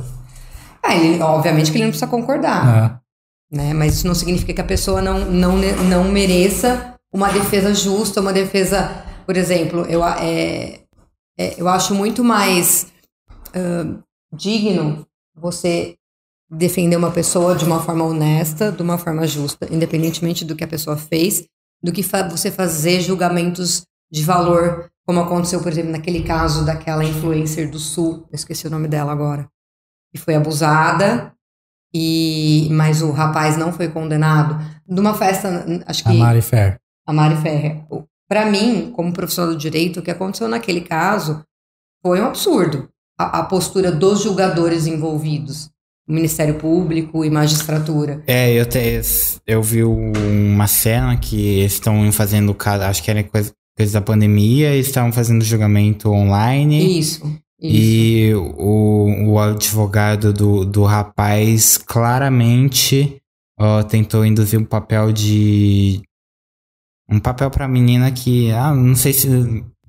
Super desrespeitoso. Sim, super de- sim, desrespeitoso. sim, tentaram imputar a culpa a ela, é, foram super misóginos. Aquilo, para mim, é um desvirtuamento do direito. É você agir de forma subjetiva, você agir fora de princípios éticos. Isso, para mim, é antiético. Você ir lá de uma forma ética e defender uma pessoa que cometeu um, um crime, você está atuando no exercício da sua profissão. Agora, você fazer o que essas pessoas fizeram, isso para mim é motivo de vergonha. Hum. Já, já teve algum caso que você pensou, nossa, eu vou perder mas você conseguiu reverter? Já acontece muito isso. Tem uns que a gente tem certeza que a gente vai ganhar e, E perde. e perde. É complicado, né? Porque a gente lida com um, um terceiro. É o Hum. convencimento da cabeça do juiz. E existe um princípio básico de que o juiz tem que de- decidir de forma objetiva. Mas a gente sabe que nem sempre isso acontece, né? E não por maldade, mas é porque o ser humano acaba colocando ali muito da experiência pessoal. Então a gente. E é super comum, várias surpresas, assim. Cada mergulho é um flash. Você, tá falando da sinceridade. E o advogado fica bravo com o cliente quando Realmente. é, ele mente, tipo assim, ah, por que que você não foi sincero comigo? Sim. Aí eu, eu fico. não, a gente fica sim, porque atrapalha a defesa dele mesmo, né? Sim. É, o Diego fez uma pergunta aqui no chat, ó. Pergunta legítima. Não sei se tem piada, porque o Diego só faz piada com Ixi, tudo. Marisa, me ajuda, hein? Porque eu sou meio ruim de entender piada. Pergunta legítima. Como é a dinâmica de quem se graduou na faculdade de Direito com quem é técnico de- em serviços jurídicos? Se- Será que ele quer saber se tem algum preconceito, alguma coisa assim? Ah, ele quer saber como é a dinâmica da, de quem se graduou na faculdade de Direito com quem é técnico de serviço jurídico. Será que, como técnico, ele tá pensando tipo um paralegal? Ô, Diego, explica aí pra gente. Diego, Diego, é estagiário, é paralegal? Não, mas assim, independentemente, eu acho que, pelo que eu entendi, eu acho que, pelo menos da minha parte, é uma relação que tem que ter muito respeito, né? Eu acho que a gente é equipe. Sim. A gente aprende no direito que ninguém é superior que ninguém. É, é uma triangulação. Até juiz, promotor, até quem fez concurso público. Na verdade, nós somos todos. A gente está todo mundo trabalhando em prol da aplicação da lei. Então não existe uma hierarquia, sabe? Ninguém é melhor que ninguém. Eu acho que vale para esse, pra esse, Sim. essa relação também. E na questão de advocacia, você sempre quis ser advogada ou você pensava em mil coisas? Eu pensei não mil coisas, mas já pensei algumas outras coisas, mas as minhas Barbies eram advogadas, então eu acho que isso quer dizer alguma coisa, né? Só que assim, elas eram advogadas, aquele esquema meio júri dos Estados Unidos. Então elas Ah. punham lá os, os ursinhos pra julgar, era o máximo, elas eram advogadas. Mas eu pensei, pensei, o que eu na no colegial, eu- o mais forte era jornalismo, publicidade ou direito. Era ali. Sim. É, e de onde surgiu a paixão? Eu acho que deve ser dos filmes, né? Essas Barbies fa- faziam júris, provavelmente desses filmes americanos de julgamento. Ah, E falando nisso, é uma curiosidade minha, é muito diferente o, o, o júri brasileiro desses filmes que a gente assiste? É que assim, no, no Brasil, eu não, eu não vou saber falar exatamente de como funciona Nos Em- Estados em Unidos. todos os casos dos Estados Unidos, mas no Brasil a gente tem o júri popular só para casos criminais de crimes, crimes hediondos. Então é bem específico, é bem direcionado, entendeu? Aí é muito parecido. Tem o promotor que faz a acusação, tem o advogado de defesa, tem os jurados, que são aquelas pessoas que são escolhidas. Ali, aí é muito parecido. Mas o meu dia a dia, eu que sou civilista, que trabalho com direito civil, é o nosso direito dia a dia, sabe? Indenização, cobrança, essas coisas. Aí a audiência é uma mesa assim como essa, o juiz fica assim na ponta, aí fica a parte com o advogado aqui, a parte com outro advogado aqui. Aí é uma, coisa mais simples, mais. Tipo assim, aqui. Exatamente, se tivesse uma outra parte ali. Só não tem a cerveja aqui. Não, não tem. De jeito nenhum. uísque, né? É, na advocacia, acho que em todo lugar tem, mas tem bastante corrupção? Olha, eu acho que exatamente você respondeu. Eu acho que gente, as pessoas são. Corruptas Não as natureza. pessoas são corruptas, é muito pesado, né? Mas as Mas pessoas são chega ali corrompíveis. com- Eu acho que em todos os, ambientes. Chega ali com uma né? lote de um milhão de reais. Eu, graças a Deus, nunca vi e, e também nunca me propuseram Ah. fazer uma intermediação dessa forma. Mas. Nunca chegou um caso no seu Não. ouvido perto de você. Não, pra mim não. Mas a gente sabe, né, que acontece como acontece. Acho que, infelizmente. É, é meio engraçado, não é engraçado, mas por exemplo, ah, tem um monte de pessoas que falam, nossa, eu nunca vou me corromper, não sei o quê. Mas a pessoa nunca passou na prática, né? Porque imagina ter um milhão de reais na sua frente. Aí sim você vai saber o seu valor de caráter. É. Tem alguns casos que eu até fico quieto, por exemplo, de policial onde sua vida, sua vida e vida de família é colocada em risco. Aí que, tipo assim, o que, que você vai fazer? Entendeu? Meio complicado. Mas as pessoas, por natureza, eu, eu, é- você falou é meio pesado, mas eu acho que as pessoas são corrompíveis em todo. em- em todo campo. E até de pequenas formas você vê isso. Sim. Às vezes você, tipo, você não tá aceitando uma propina de alguém para fazer o caso, mas você consegue ver uma oportunidade para levar melhor dentro de uma situação, no seu trabalho. São pequenas corrupções. São corrupções. São pequenas Entendeu? corrupções. A pessoa que fala, ah, não vou votar em fulano porque é corrupto, tá no direito dela. Mas aí ela recebe troco a maior e não devolve. São pequenas corrupções. Uhum. No trabalho, aposto que muita gente já viu um tipo, o tipo de coisa que acontece que, que a pessoa quer sair por cima, coisa do gênero. É, é triste, assim. Acho que é até difícil o ser humano não se. Às vezes ele se corrompe sem querer. Por exemplo. Ah, vou pegar. Não vou, vou pegar o lanche do meu amigo na geladeira. Não, não é um bom exemplo. é, deixa eu ver. Tipo assim. Não fala de comida não que eu vou ficar triste, tá ligado? Vai, É que, eu tipo sou mó assim, filha da Case.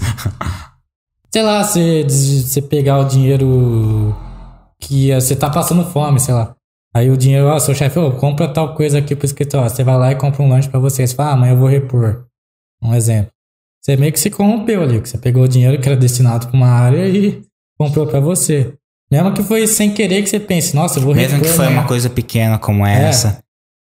Mas tudo isso tem que ser sopesado, né? Tem, é, é, tem alguns princípios do direito, por exemplo, que a- o, o, do- o triste é que assim demora tantos anos para o caso chegar até a última instância, mas uma pessoa que roubou cinco, assim, cinco não, um quilo de carne para alimentar a família e fica preso uma vida, entendeu? Isso é desproporcional. Isso aí é, isso é, é uma, isso é uma vergonha. Assim, é óbvio que não é certo roubar, né? Mas gente tem que Mas ver a o pessoa rouba, da mas a pessoa. rouba comida, não rouba dinheiro, É. não rouba outra É. pessoa. Tem que ver o Você, desespero. É, tipo. é o furto famélico, né, que é, chama. é o desespero ali na hora que tem que, eu acho que tem que ser avali- avaliado. Agora, se a pessoa fizer isso várias vezes, aí a pessoa já tá de má fé, Sim, né? sim. Mas se roubou uma vez pra sustentar o filho, a família, né? Eu acho que deveria ser levado em conta. Porque a gente vê muito caso, pessoas que roubou milhões, saiu na primeira semana e a pessoa que roubou um grão de arroz, um saco de arroz, fica lá um ano, dois anos. É por isso que o direito é uma ciência humana. Porque tudo isso tem que contar, né? E por isso que eu falei, por mais que a gente tenha esse princípio da objetividade, não tem como a gente se despir da nossa humanidade, né? Para julgar, para defender, para acusar, enfim. A pessoa tendo dinheiro ah, é realmente um- um- um- uma diferença tão grande para para você ter um caso bem defendido. Por exemplo, ele falou de ah, tem gente que, que faz tal coisa e sai muito rápido. São pessoas que geralmente têm poder, geralmente que têm dinheiro, e a gente pensa na cabeça que pode pagar os melhores advogados, que vai sair da cadeia rápido Né? rapidão.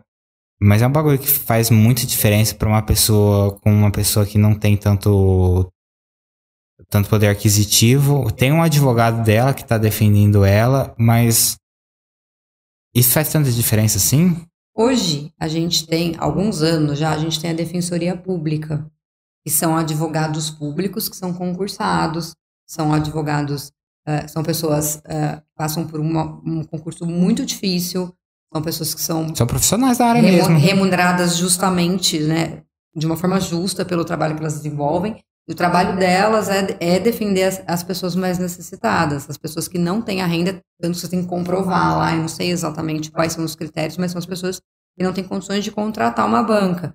E são profissionais super competentes. Então eu acho que hoje em dia, é lógico que a gente vê, né, nesses grandes casos, principalmente de política, de corrupção, aquelas grandes bancas de São Paulo, mas a gente vê também um trabalho muito bonito feito pela defensoria. Então, eu acho que hoje a gente tem, tem meios de, pelo menos, diminuir um pouquinho essa desigualdade. Né? É. Deixa eu falar? Se- no caso de, de- dessas pessoas que têm mais poder, é poder aquisitivo, poder político, ahn, quais que são, você sabe me falar, mesmo sendo, sendo da criminalística, qual, que os artifícios que esse dinheiro está comprando, que o, o advogado não... Olha, o, o, que ele, o que esse dinheiro, até onde eu entendo, ele pode comprar, mas ele pode pagar os honorários do advogado, é o trabalho do advogado. Dentro de um processo, a regra do processo é a mesma para todo mundo. Né, nós temos os, as leis, né, é, que são no processo civil o Código de Processo Civil, o Código de Processo Penal, tem o Código Penal, e, e os processos seguem leis específicas. E eles têm que ser igual para todo mundo. O que acontece, o que pode acontecer é que uh, às vezes uma pessoa que tem mais dinheiro tem mais facilidade de pagar os custos, porque por exemplo, você fazer um recurso, você tem que recolher um, um valor para o Estado, ou então comprovar que você não tem meio de recolher. Talvez ali haja uma, uma celeridade maior, mas a princípio não é para ver diferença. É, tenho três perguntas para você. É, a primeira Só três, depois disso não tem mais nenhuma. Eu tava falando dos advogados e tal. Tem diferença, vamos supor, quem que é o melhor advogado assim? Fala o um nome aí. Nossa, que difícil. Os advogados eu. do meu escritório. é, pode ser. Não, é, é complicado, porque a gente nem pode fazer. Ah, tá. O código de ética ah, da profissão também não permite tá. a gente fazer vamos supor que o, Vamos supor que o Diego é o melhor advogado do Brasil. Aí ele vai defender o Zezinho ali da rua. Aí o Diego também vai defender o. Deixa eu ver. Vamos supor que o Neymar foi preso. Uhum. É, a questão do advogado nesse caso. O Neymar, por ser famoso, e o Zezinho da esquina ser desconhecido. Mas os dois também é um advogado que é o melhor do Brasil. Uhum. O Neymar, por ser famoso, ele vai ter mais chance de ser solto? Ou vai depender muito do advogado? Não, pelo advogado não. O trabalho, se ele for uma pessoa ética, e vamos. A gente nessa nossa historinha do melhor advogado do Brasil, vamos supor que ele seja super ético.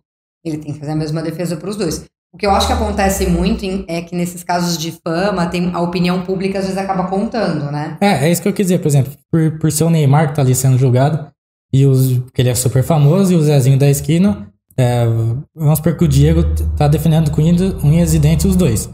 Mas o Neymar vai ganhar mais chance de ser solto do que o cara desconhecido? Não é pra ter. Pela opinião do júri, pode ter uma pressão por conta do. Na questão de júri, sim. É que o júri não julgaria, a não ser que o Neymar faça uma coisa muito hedionda. Uhum. é, né, os, os, os, casos de júri são só os crimes sim. hediondos mesmo, então. E o que que, que a gente vê? Ah, tal pessoa é o melhor advogado do Brasil. Por que, que a pessoa se torna o melhor advogado? O que, que ela tem de diferente do outro? Olha, posso falar por mim, o que eu acho que um bom advogado tem que ter. Eu acho que ele tem que ser ético, eu acho que ele tem que ser muito combativo, defender os interesses do cliente dele com unhas e dentes, e tá sempre se atualizando, porque as leis mudam assim. Hum. O que eu estudei na faculdade, pouco do que eu estudei na faculdade hoje ainda vigora, então. Mas principalmente ser, ser muito combativo, não desistir, hum. sabe, até o final. Advogado tem influência?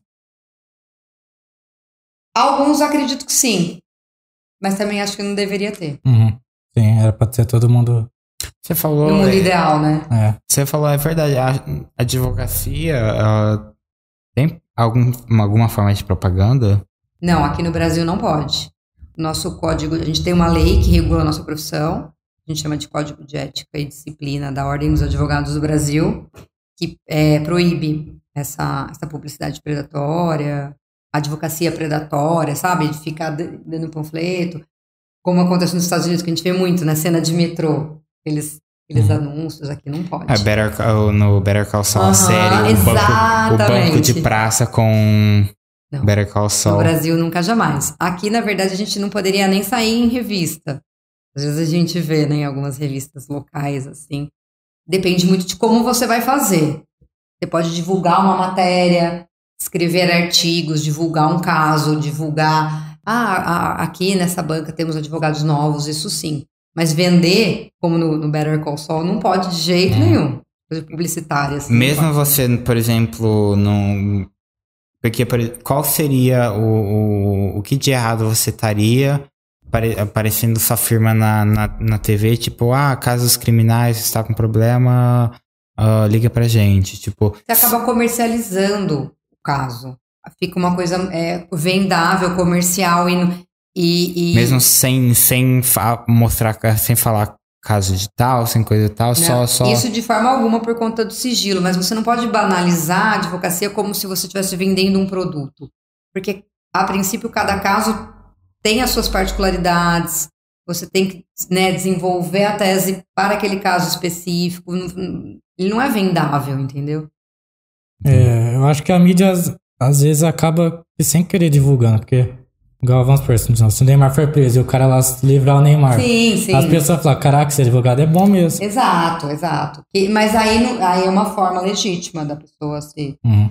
né, se, se, se promover, na verdade não, né? De- na verdade ele não está se promovendo, ele pegou o caso ali e apareceu. Ah, é, vai da ideia de que a lei tem que ser o mesmo independente da. Não foi trovão. Ah, ô galera, é, inclusive, curiosidade minha, o áudio tá legal, eu fiz umas configurações aqui no microfone, eu tô curioso. Me avisa aí.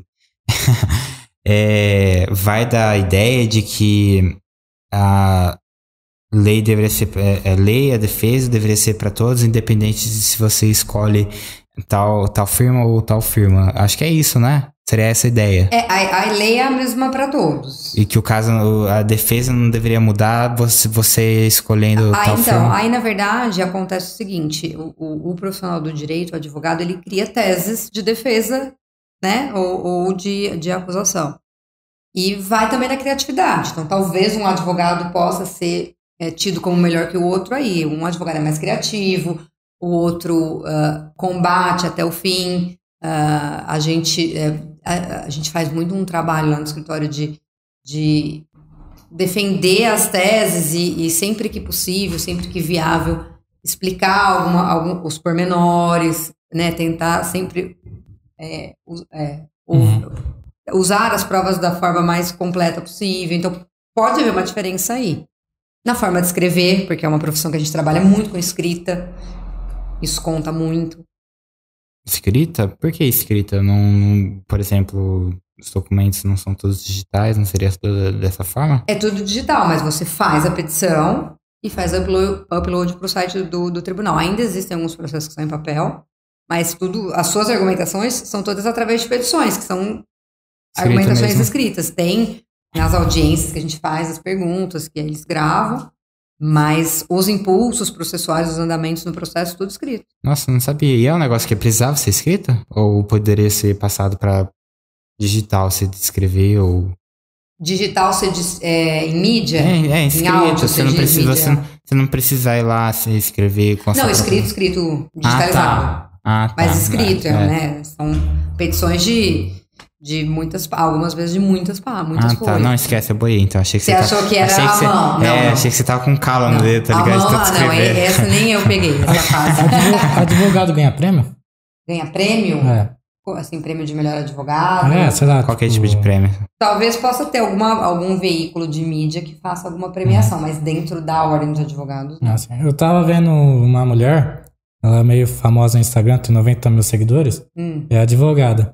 Ela ficou bem conhecida porque ela recuperava conta de página que cai, né? Ia derrubar pra Instagram e tal, mas ela não, não é só dessa área. E ela tava contestando porque parece que ela recebeu uma Você intimação, tem mais cerveja? Pode ser. intimação do da ordem dos advogados, né? Que ela não poderia mais mostrar o rosto, mostrar a vida dela lá no Instagram. Ela tá sendo contra isso, porque assim. Que a, assim, a partir do momento que ela tá recuperando conta do Instagram, é um serviço legal, sim. Porque. Sim, é, é uma, muito atual, Sim. né? E deve ser um. E com certeza é um nicho que poucas pessoas E você precisa saber onde achar essa pessoa, porque não é, você não vê com frequência, ah, eu recupero conta de pessoas no Instagram. Sim. Parece que a ordem da advocacia já tava atrapalhando, falando assim, ó, você não pode mais mostrar seu rosto.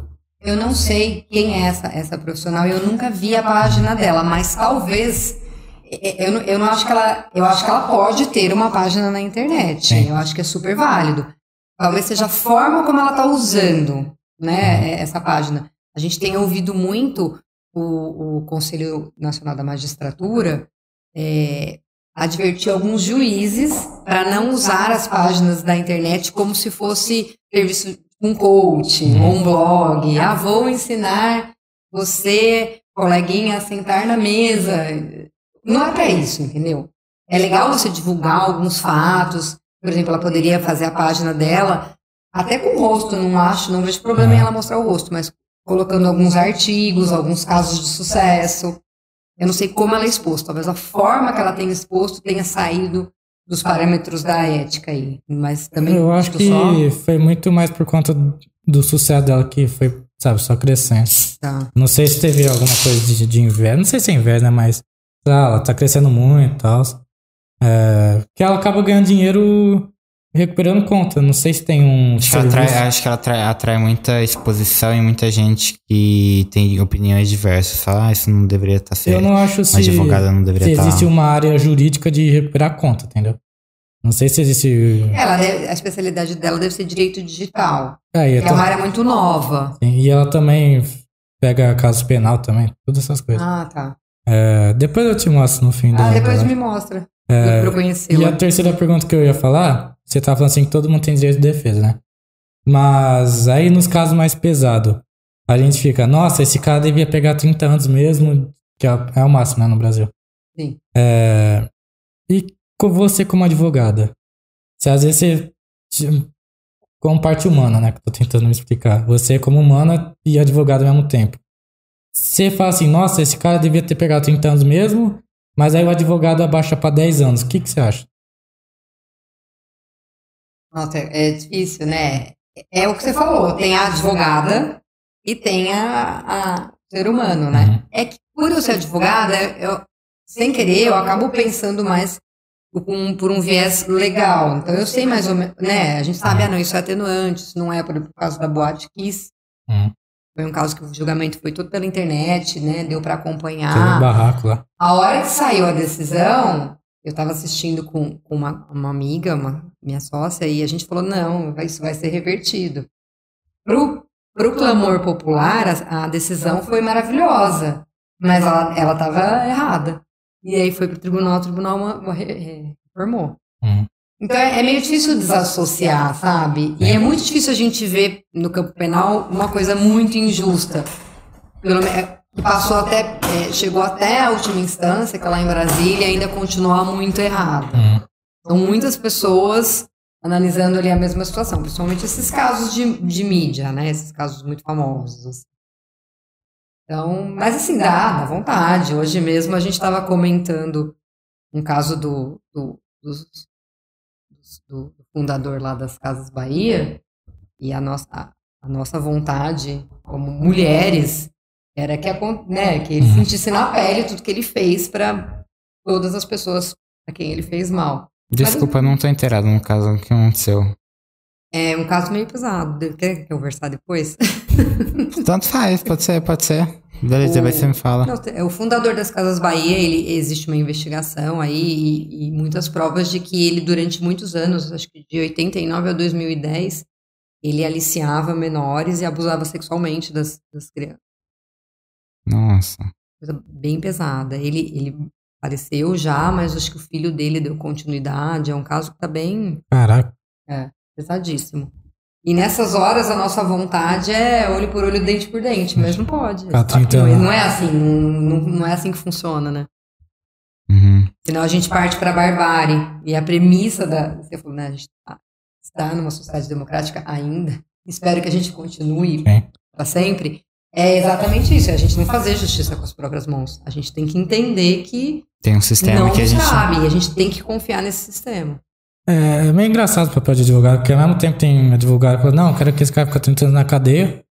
Tem advogado também que vai pegar o mesmo crime depois e vai defender pra que a pessoa que fez o mesmo crime que ele tá pedindo pra outra ficar 30 anos, ficar É, menos tempo na Isso é cadeia. complicado. Isso a gente tenta não, não fazer, porque você trabalha uma- sempre uma tese e de repente você vai pegar uma coisa contrária, acaba até te desa- assim, é, desabonando o seu trabalho no outro processo. Se né? for de conhecimento público, você cai como hipócrita para as pessoas É, que fica esquisito, né?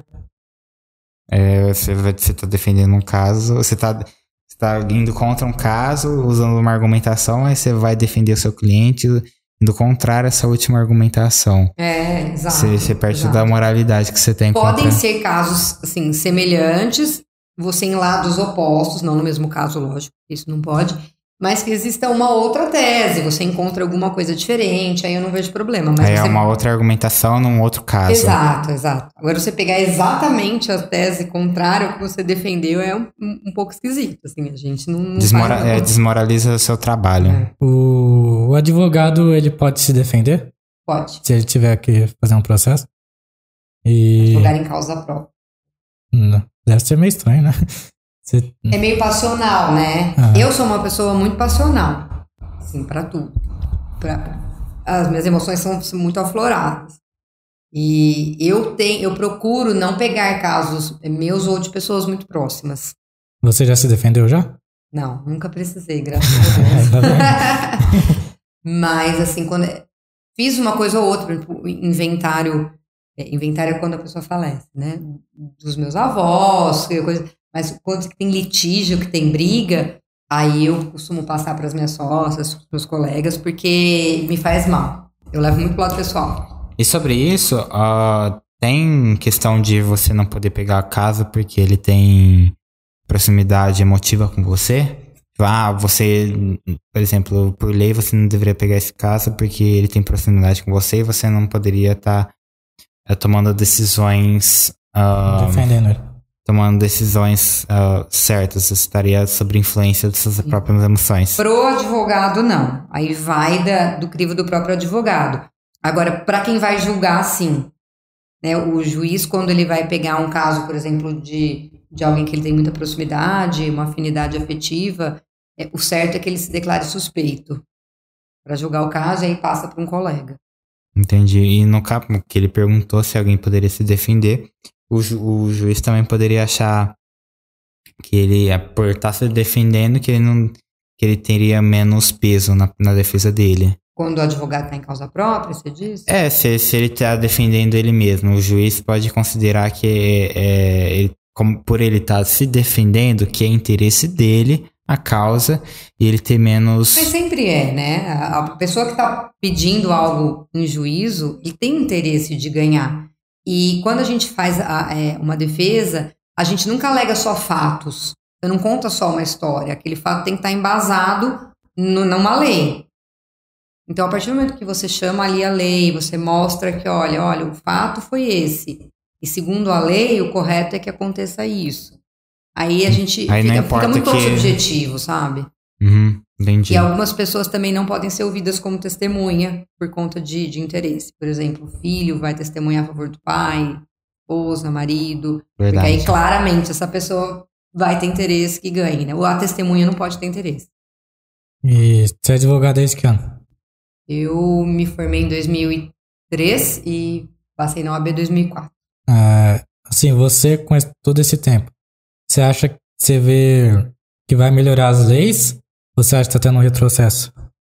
Eu acho que a gente tem um, um, um conjunto de leis muito bom no Brasil. Muito completo. E a questão é que a gente tem muito processo, pouca gente julgando, então os processos acabam sendo muito demorados. Algumas decisões acabam sendo diferentes para situações uhum. iguais, mas isso vai do, da subjetividade de quem está conduzindo e não da lei em si. Eu vejo a, o nosso sistema legislativo com, bastante completo. Então você acha que evoluiu desde o tempo que você entrou? Acho que sim. É. A gente criou mais leis, né? Uhum. Mas não acho que a gente precisa de muito mais, não. É mais coisa para ir se adequando. Tipo, agora a lei de proteção de dados, que é uma coisa mais recente. Uhum. A gente precisa adequar eventualmente alguma coisa de, de código penal, crimes que não existem mais, para prever crimes novos. Todo mundo assim tem um ponto fraco. Tem alguma lei que você ainda não. Você tem raiva dela que, tipo assim, toda vez acaba te prejudicando, entre aspas, assim. Você fala, nossa, essa lei tá me prejudicando nesse, ah, tem, não, é difícil. A gente, lá no escritório, a gente advoga para pessoas físicas, mas a gente advoga para algumas empresas também. Hum. E tem alguns casos que, que é batata. Você sabe que você vai fazer a defesa em que a empresa está trabalhando de forma correta, mas mesmo assim você vai perder. Hum. Aí você fica meio, ai meu Deus. Aí você fica, por que, que existe essa lei? Acontece, acontece. E sua filha, você quer que ela siga, siga no seu caminho ou de professor igual o pai dela?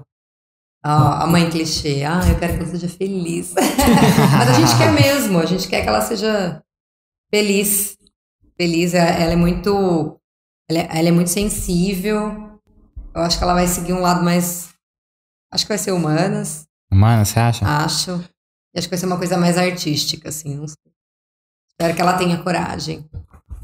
É, porque professor vai. Porque professor leva muita coisa dos alunos às vezes pra casa, né? Assim, se estressa um pouco. E você, como advogado, também. Pior. Imagina uma terceira pessoa. Eu acho que o mais triste da, do magistério, do professor, é que é a profissão mais importante que existe.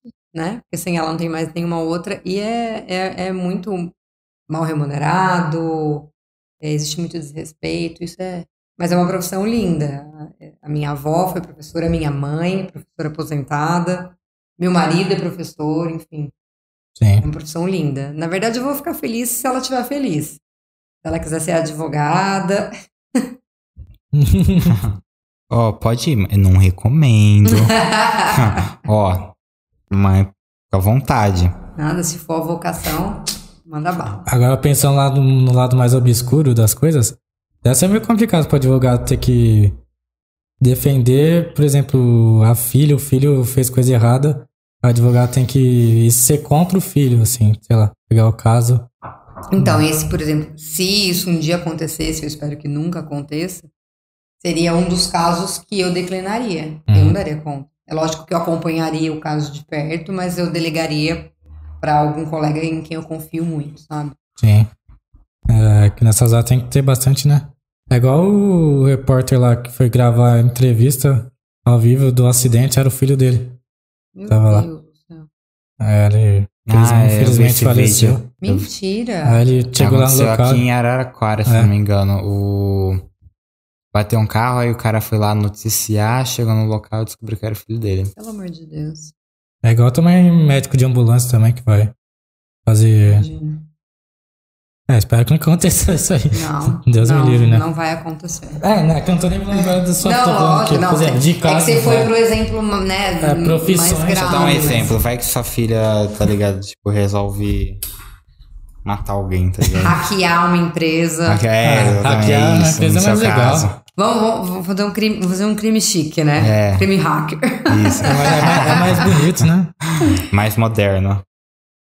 É, Aliás, pra quem gosta de direito e tem interesse, e eu que gosto de séries, e quem me conhece deve estar achando estranho que até agora eu não falei disso, tem uma série maravilhosa na Suits. Netflix. Não é Suits. como vender drogas online?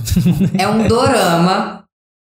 Eu aprendi a falar dorama, tá? Por conta dessa série e porque o meu marido tem alunos que me ensinaram. Que chama Uma Advogada Extraordinária. Que é uma série fantástica. É, não é spoiler, porque tá na descrição, mas ela é uma, ela é uma advogada sul-coreana que tem autismo. Mas- E ela tem um grau de autismo. Ela é muito inteligente. Ela tem as limitações sociais, mas ela é muito inteligente para o direito.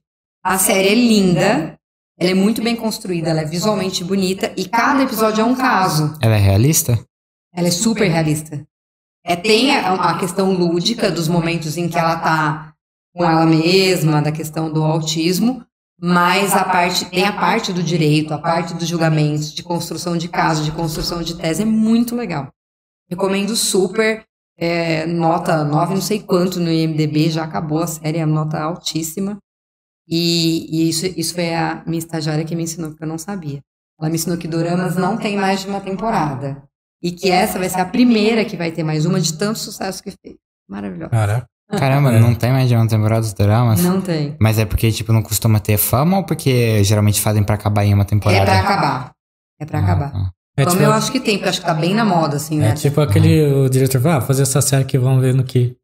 Não, gente, os sul-coreanos são fantásticos nessa parte de série, de filme. Eu nunca tinha assistido nada até Parasita. Aí eu assisti Parasita e falei, nossa, fenomenal. Hum, Depois veio o Round 6, né? Coreano? sei? Depois teve Ah, Round seis. 6, é. Que- Mas aí já é uma outra pegada, né? O- E é muito legal. Eu, na verdade, o meu, grande conhecimento sobre cinema sul-coreano são esses três. E os três são muito diferentes e os três têm uma crítica social muito, muito legal. Essa questão de, de, de diferença de classe, do rico pisando no pobre, é muito legal, assim. É assim, o... eu não assisti Parasita, mas é porque eu não assisto nada e tal. É... Você é um Eu não faço parasita. nada. Porque eu não faço nada, tá ligado? Mas é que, tipo, eu, eu vi também na internet, mano, a fotografia de Parasita. Tipo assim, é tudo bom. É tudo. É, o, mano, os- os- é tudo super pensado, super, bem construído e é um negócio que você não vê. É, mano, quem tem curiosidade, olha na internet pra ver o- a, a fotografia, cin- cinema- cinematografia do filme, é, a produção dele, os mínimos detalhes. É Tudo. tipo impecável, É, é muito bem impecável. Muito bem feito. Tudo muito bom. Essa série que você falou não seria um plágio de Do- Doctor Who? Não é. Good Doctor, né? É isso. Do Good Doctor. Não é, não é, não é. O Ah, sim. Doctor Who. Ah, não, Doctor- Doctor Who é, House- no, é, no House. Do- Dr. não. House? é Tem esse. um quê de, de House, mas não é. Eu acho que o Suits é mais parecido com o House. E o Suits é um lance mais assim. O cara tem personalidade, ele tem. É uma um- coisa mais, mais um dom, sabe? Uma coisa mais fantástica. Essa é mais realista. O The Good Doctor eu não assisti. É porque ele tem autismo também, né? Mas É. eu sei que ele tem, mas, por exemplo, quando eu, quando eu comecei a assistir Advogada Extraordinária, nossa, eu comecei a fazer propaganda pra todo mundo, parecia uma louca, só falava disso, ideia fixa.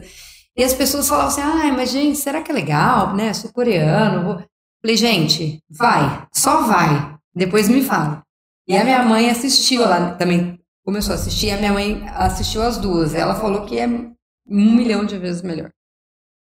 É, Que do que, do que Good é que é Doctor. diferente, que é, Eu gostava de assistir Monkey, já assistiu?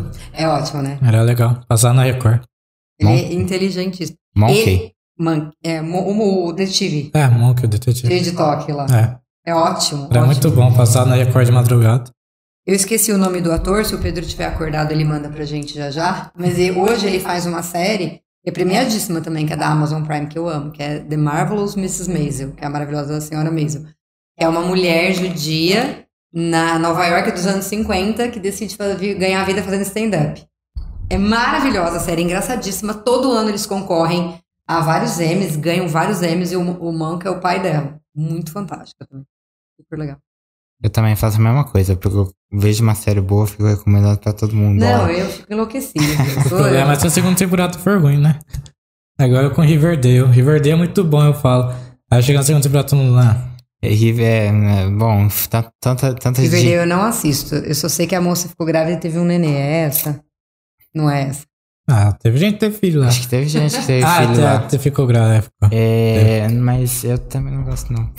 Não, essa eu nunca assisti. Não, eu tentei, eu Ela tentei. disse que não gostou. Ó, eu fui assistir. Eu não, não Não, assisti. é, Eu disse que não assistiu, é Ó, eu verdade. fui assistir por causa de uma menina ainda, entendeu? A menina falou, nossa, dó. Eles falam assim, eu tá acho que eu conheço essa história. Você fingiu que gostou, você não gostou, você viu um, um só, não foi um negócio assim? Cara, não, eu não vi um só, eu acho que eu vi uns 5, 6 episódios.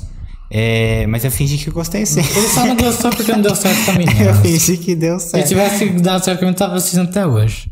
Nossa, mas tava assistindo na força do ódio. na força do amor, né? É, no caso, é na força do amor. temporada eu assisti tudo num dia.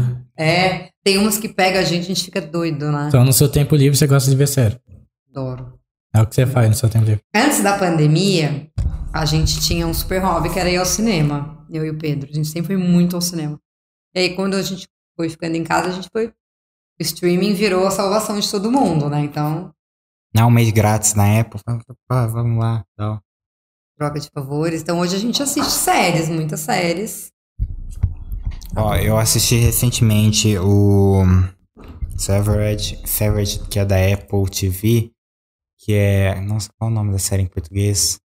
É Severed, que a ideia é que ah, tem, tem uma empresa que criou um mecanismo de implantar um chip no seu cérebro, é um implante, e esse implante, quando você entra dentro da empresa, no caso os caras entram no elevador e ele cria uma outra personalidade dentro de não não uma outra personalidade, mas você esquece de tudo da sua vida anterior e é como se você tivesse nascido uma pessoa nova.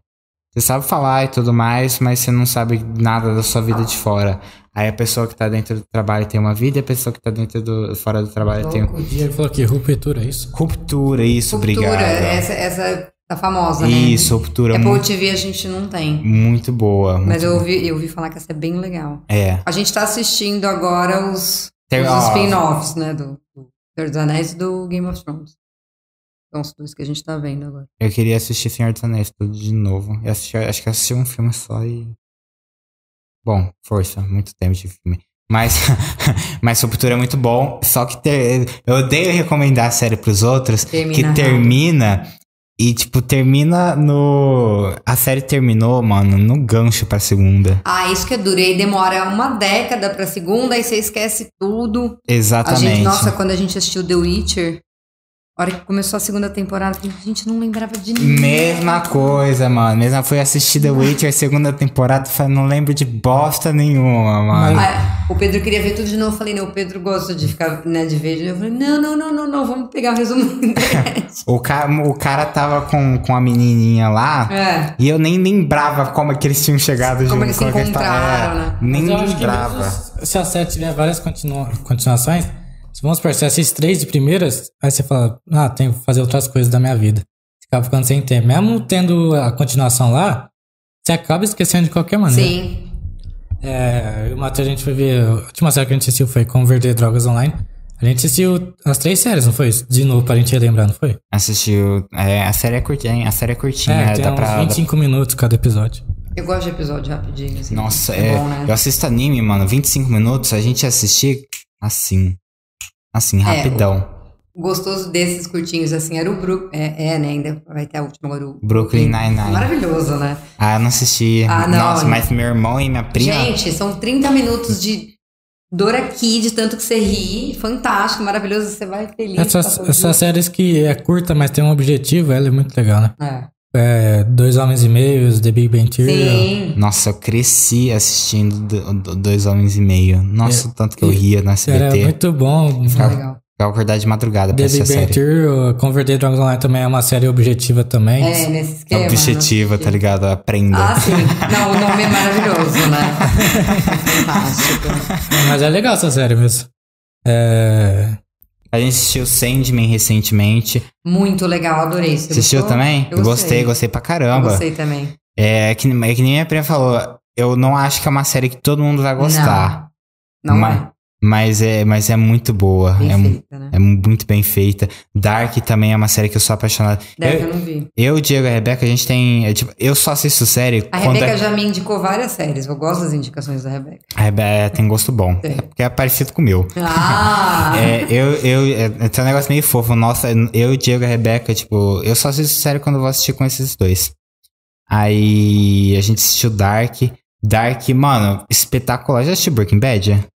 Você acredita que a gente não assistiu Breaking Bad? Eu sei, assim, eu não sei detalhes da história, mas eu sei que ela é fantástica, eu sei qual que é- do que, que ela trata. É. Eu sei que todas as pessoas falam que o- a gente tem que assistir, que Ó, é maravilhosa. Obra de arte. É. Não é, tipo, não é nem série, é obra de arte. É. Breaking Bad, The- Dark, obra de arte também, mas não é um negócio que você pode chegar e recomendar pra qualquer Então, um. é. Não é qualquer um O que vai Dark, o assistir. Dark é aquela que é alemã? É. A gente começou, só que foi uma época da pandemia que tava meio. Não, tava dá- muito pesado. A gente falou, não, é, tá- é muito pesado para um momento já muito pesado. Vamos esperar.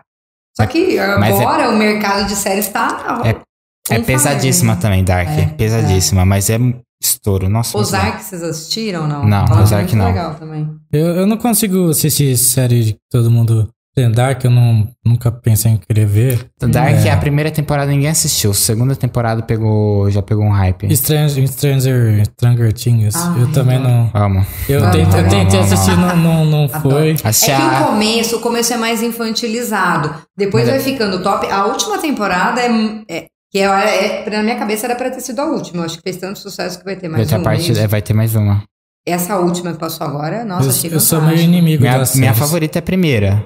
É? Mas é porque, tipo, é nostalgia. Mano, eu assisti quatro vezes a primeira temporada. eu assisti quatro Gente, vezes. imagina pra mim, é que, que sou dos anos 80. É nostalgia pura aquilo. Aquelas É. roupas, aquelas músicas. É, Riverdale pega um pouco também de parecido Dos com anos Stranger 80 Ah, também é? teve. Eu acho que É, teve meio também. parecido com Stranger Things. Tem Mano, eu umas não coisas que misturam. Mano, eu não Tá. entendo nada de Riverdale. Eu não sei que ano eles estão, eu não sei qual que, que é sobre a série. Do não. nada os caras tá em 1980, do nada uma Ah, tem um pessoa. lance de viagem no tempo? A gente dando spoiler. Mano, não sei, não tem um. negócio- É, Não. é nos anos 80, série? É Não. por aí? É? É por aí, ué? É, eu achei. Mas que- ela tem eu uma achei, linha do tempo. Ela não, Não, nada disso. Eu não. assisti, viagem. mano, assisti 6, 7 episódios, eu nem. Eu achei, que, era- eu achei que era. Sim. É, viagem, é que é meio tem? suspeito. Ele não gostou, eu gosto. É. Então vai de você querer ver. Não, mas- mas várias pessoas, as pessoas que Não, muita- assistiram, que me falaram, gostaram. Nunca teve ninguém que Assim, ó, "Achei, eu vou ser gostei", mas- sincero. Até porque A primeira gosta, tem- quem não gosta não É assiste. que não, é, A não- primeira temporada é muito boa. A segunda é muito boa, só que sabe quando o pessoal vai enchendo linguiça? Hum, a primeira temporada teve 15 episódios. Foi tão boa que eles vão fazer a segunda. A segunda já teve 25. Ah, tá. Eles encheram li- Tá. linguiça, muita Tá. coisa. tinha muita coisa que eles estavam indo bem na segunda temporada, eles que se perderam, recuperaram, se perderam Sim. e. A série tem que saber como acabar, mano. Breaking, É, é. Ó, Breaking Bad é espetacular, muita fama, mas terminou com cinco temporadas. Porque é quando a Hum. Sim. história acabava. É, é. É quando a história. Dark, fama pra caralho, é, virou modinha. Teve três temporadas. Porque é quando acabava. A série tem que saber acabar. Sim. Porra, sobrenatural 15 anos, os caras tava Ela- tipo. Igual Grey's Anatomy. Eu amava no começo, eu amava. Aí chegou numa hora que eu falei, gente, peraí, já morreu todo mundo que eu gosto. O que, que eu tô fazendo A aqui? pessoa morreu, ressuscitou, morreu, ressuscitou. Exato, não. Eu sou, eu sou a favor de série longa.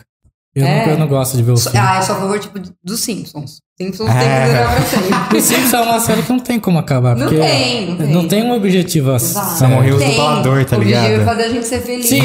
Vai, vai, vai morrer os dublador, tá ligado? De velhice. Mas já trocou, né? Deve ter trocado, Trocou, imagina. trocou. Agora, agora é Illuminati estão no poder lá. É, mas assim, série que eu, que Não, eu série gosto. é demais. eu gosto de séries antigas, tipo, que ninguém mais vê Narcos, você assistiu?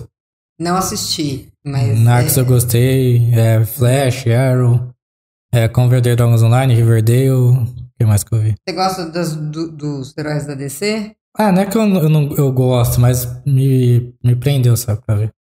Eu sou uma pessoa que assisto muito. Não tem um filme da Marvel, um filme de super-herói que eu não vou assistir no cinema com o Diego. Não tem um. Eu amo. Mas Tem DC também? DC também. Ah, é, mas não, o filme da Eu- DC é. é- eu vou por respeito. Eu não gosto de nenhum. É. Não, o Coringa, né? Coringa eu gosto. Esse Coringa último é fantástico. Homem de Aço, primeiro filme do Henry Cavill com o Superman eu gosto. Não gosto do Liga da Justiça, não gosto do Batman vs Superman. Ah, e o, o- a trilogia lá do, do, do Batman. Tem o Heath Ledger como Coringa. É Perfeita, maravilhosa. obra de arte, não é nem É, filme, é obra de exato, arte. exato. Christopher Nolan. Do Nolan, da É. Nolan. Mas é, então, é- eu nem vejo como filme da DC. Eu vejo como Um uma filme trilogia linda. mesmo, mano. Até os do Tim Burton lá atrás, que era pra ser uma coisa mais caricata, aquilo eu acho legal. A hora que a DC começou com uma pegada de super-herói tipo a Marvel, aí me deu preguiça. É. É que eu sou super fã da Marvel, né? Eu ia vir com uma camiseta da Capitã Marvel, eu falei, ai não, muito pedante. Ah, o chat tá falando aqui, ó. Alexandre Laguna falou, nada bate Xena. É sério? É, Esse daí não é da minha época. Então, né? Será que ele gosta mesmo de Xena? Lê, você gosta de Xena? Eu não tô lembrando. É, Não, eu, eu descobri uma coisa muito legal do, do, do Alexandre, do Lê, a hora, que, a hora que eu tava olhando no Instagram antes da gente começar. Vocês acreditam que ele já foi o lápis vermelho do shopping? Sabe a promoção lápis vermelho? Não. Sabe quando o Ribeirão Shopping faz promoção? Chama promoção do lápis vermelho, desde sempre. Desde Nunca vi, sempre. acho. De repente ele posta uma foto de uma pessoa vestida de lápis escrevendo que era ele. Achei maravilhoso. Você descobrindo que era ele. A Rebeca e a Faz tempo que eu Amanda, não vejo ele. a Rebeca e Amanda Gatas, Gatas, acho que é isso. É, gata. Falou Made of Yes. Ah, é. Mare of. Meryl, É, essa aí eu não sou É. bonita. Ótima. Mas- ótima. Que é muito boa. Muito bom, E o mano. Diego Ótimo, falou que vocês bom. não assistiram Quarteto Fantástico, Morbius, Venom 2, Lego Batman, não fomos ao cinema É só assistir. porque eu falei que era tudo, entendeu? Ele pegou. Quase tudo. Ele é do conto, Diego. Ele literalmente falou só o que a gente não assistiu. Tem 53 filmes e a gente É. assistiu E ele 50. lembra todos. Né? Exato. E série também, as séries da Marvel vocês assistem, não? Assisto. Eu não assisti She- She-Hulk, que lançou. A gente começou a ver agora. E fizeram várias críticas. Eu assisti dois episódios, o Pedro tá um pouco na minha frente. Eu tô achando legal. Não sei se é porque ela é uma advogada Eu- eu tô- brava, eu tô- me identifiquei. Eu tô gostando bastante das séries da Marvel. Eu amei. Nossa, eu gostei pra caralho de Loki. Gostei de. O da- Arqueiro é fantástico. O Arqueiro? O Gavião Arqueiro. O Gavião Arqueiro é bom. Ah, é, ah, é a série do Com Gavião a Arqueiro. menina, é maravilhosa. É, a eu, série. nem parece que eu assisti, mas assisti. É maravilhosa, adorei. Muito bom gostei também. mais do que Loki. Eu achei que eu ia amar Loki, porque eu amo Loki. Mas eu gostei mais da, do Gavião Arqueiro. Eu achei que eu ia gostar bastante da do Homem de. O Capitão América e o Soldado Invernal, Invernal. e o. Achei mais ou menos. É que eu tenho preguiça do Invernal. É, mais ou menos. Foi bem mais ou menos. Tá faltando o, o, o Capitão América de verdade, tá faltando lá. Mas não é ruim, não. Não é ruim, não. O, da, o do She-Hulk. Eu, eu, sou- a única crítica é que eles estão economizando lá. Então, eles estão. O CGI ali, a- o, Eles terno, estão. o terno da moça rebolando até o chão ali parece feito de massinha. É. Ela, ela quando vira a She-Hulk, ela é de massinha. É. Não precisava. Agora tem uma polêmica super legal na She-Hulk, é que você não viu, senão eu ia colocar a polêmica aqui. Qual? Pode colocar Pode falar, pode falar. Você acha que o Capitão América morreu virgem? Ó, é- não, não morreu virgem, porque, bom, ele tava virgem até, até ele viajar no tempo, aí ele viajou no tempo e ficou com a, com a, com a Carter no final. Mas ele viajou no tempo com 90 anos. Não, Não. ele viveu a vida com não, ela. ele, né? ele viveu a vida com ela. Você lembra do filme? Ele, Verdade, ele viveu. no final do Ele vi- Vingadores, É, no final do Vingadores, é, é como se fosse uma hora, mas pra Endgame. ele é a vida. né? foi, é, foi no Endgame, aí ele pegou uma malinha e falou, vou devolver o, o cubo, É verdade. vou devolver o cubo, aí voltou e ficou com a, É fato, é com a fato. Carter. Aí, tipo, virou. Aí ele voltou um. Voltou aposentado. Se ele não, tive, Entendi. se ele não tiver feito até O lá. problema, o problema dessa série, por exemplo, Foi um- eu- mano, chorei no cinema, ele, ele dançando na casa com a. Como eu comecei a assistir. Flash Arqueiro Verde, aí tinha que assistir Supergirl também pra. Hum, pra que tudo é uma coisa ligada na outra, né? sim. E eu, como não sou tão do mundo de herói, essas coisas, eu gosto de assistir porque eu acho Então, essas legal. 10 séries aí eu não assisti. Gavião, é, Gavião, é. Quê? O Arqueiro Verde, Flash. Flash. É, O Diego gosta. O Diego O. Flash é o, o cara lá que foi banido, né? Ou já era outro ator? Não, é o. Não é o que foi banido, é, o, é um outro ator que faz a série. O que foi banido é só do filme. Do É, filme. ele não foi banido. Acho que Ele, agora ele, foi. ele- eu Ah, acho, foi. eu, na verdade, eu acho que ele não foi banido Não. ainda. Estão falando de banir ele, mas ele tá envolvido em um monte de treta. É. Ah, O, Fla- verdade. o Flash da série é outro. tá. É, mas eu tentei assistir Supergirl, não, não curti muito não. Mas é, tem que assistir pra, pra tá ligado. E quem não é fã, assim, fica meio perdido, né? Porque às vezes tá no, no capítulo 20, do nada mudou a cidade inteira, você nem Cara, sabe. mas, qual que é. mas é chato, é, é- o- deve ser meio chato pra quem não conhece dos filmes. E tipo, putz, quero assistir esse filme. Aí esse filme, tipo, a pessoa fala, ah, pra assistir esse filme você tem que assistir esse filme, você tem que assistir É, Capitão é, América. é. Por Capitão exemplo, América você 1 vai assistir 2. o, o- o último Doutor Estranho, no Multiverso da Loucura. Se você não viu a, sé- a WandaVision, se você não, você, fica- você não entende nada. Exatamente. E é um filme difícil. Você assistiu ou não? Assisti. Gostou? Gostei, gostei. Gostei muito.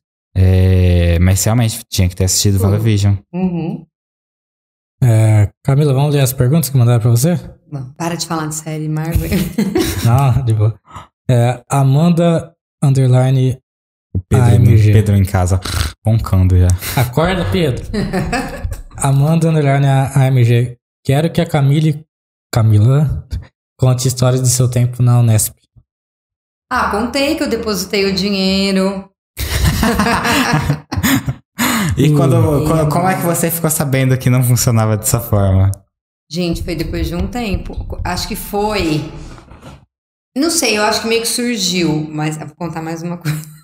É. Quando eu já namorava o Pedro, lá em Franca. Um dia a gente tava assistindo uma propaganda, acho que era uma propaganda de tênis, e, e falava aquele jargão, Houston, we have a problem, né? Aí eu falei, velho, Pedro, por que que todo astronauta chama Houston? Aí ele falou, velho, é um incapaz e várias coisas. Aí, acho que nesse dia me deu um estalo. Falei, putz, você não sabe o dia que eu depositei o dinheiro. ah, mas eu sei, assim, eu não, eu não posso contar histórias específicas da faculdade, porque eu não sei se ele está vendo. Mas foi uma época muito feliz, que eu conheci e fiz grandes amigos, como a Amanda, como o Johan, amigos de uma safra muito especial. Eu conheci meu marido e outros grandíssimos amigos. Você levou bastante gente pra, até, que hoje, até hoje você conversa? Tem- Sim. Fiz, ami- fiz amigos muito. São muito caros, assim. Fizeram parte de uma transformação e uma tomada de conhecimento da minha vida que foi muito importante. Assim, de eu sair do mundinho de Ribeirão Preto Uhum.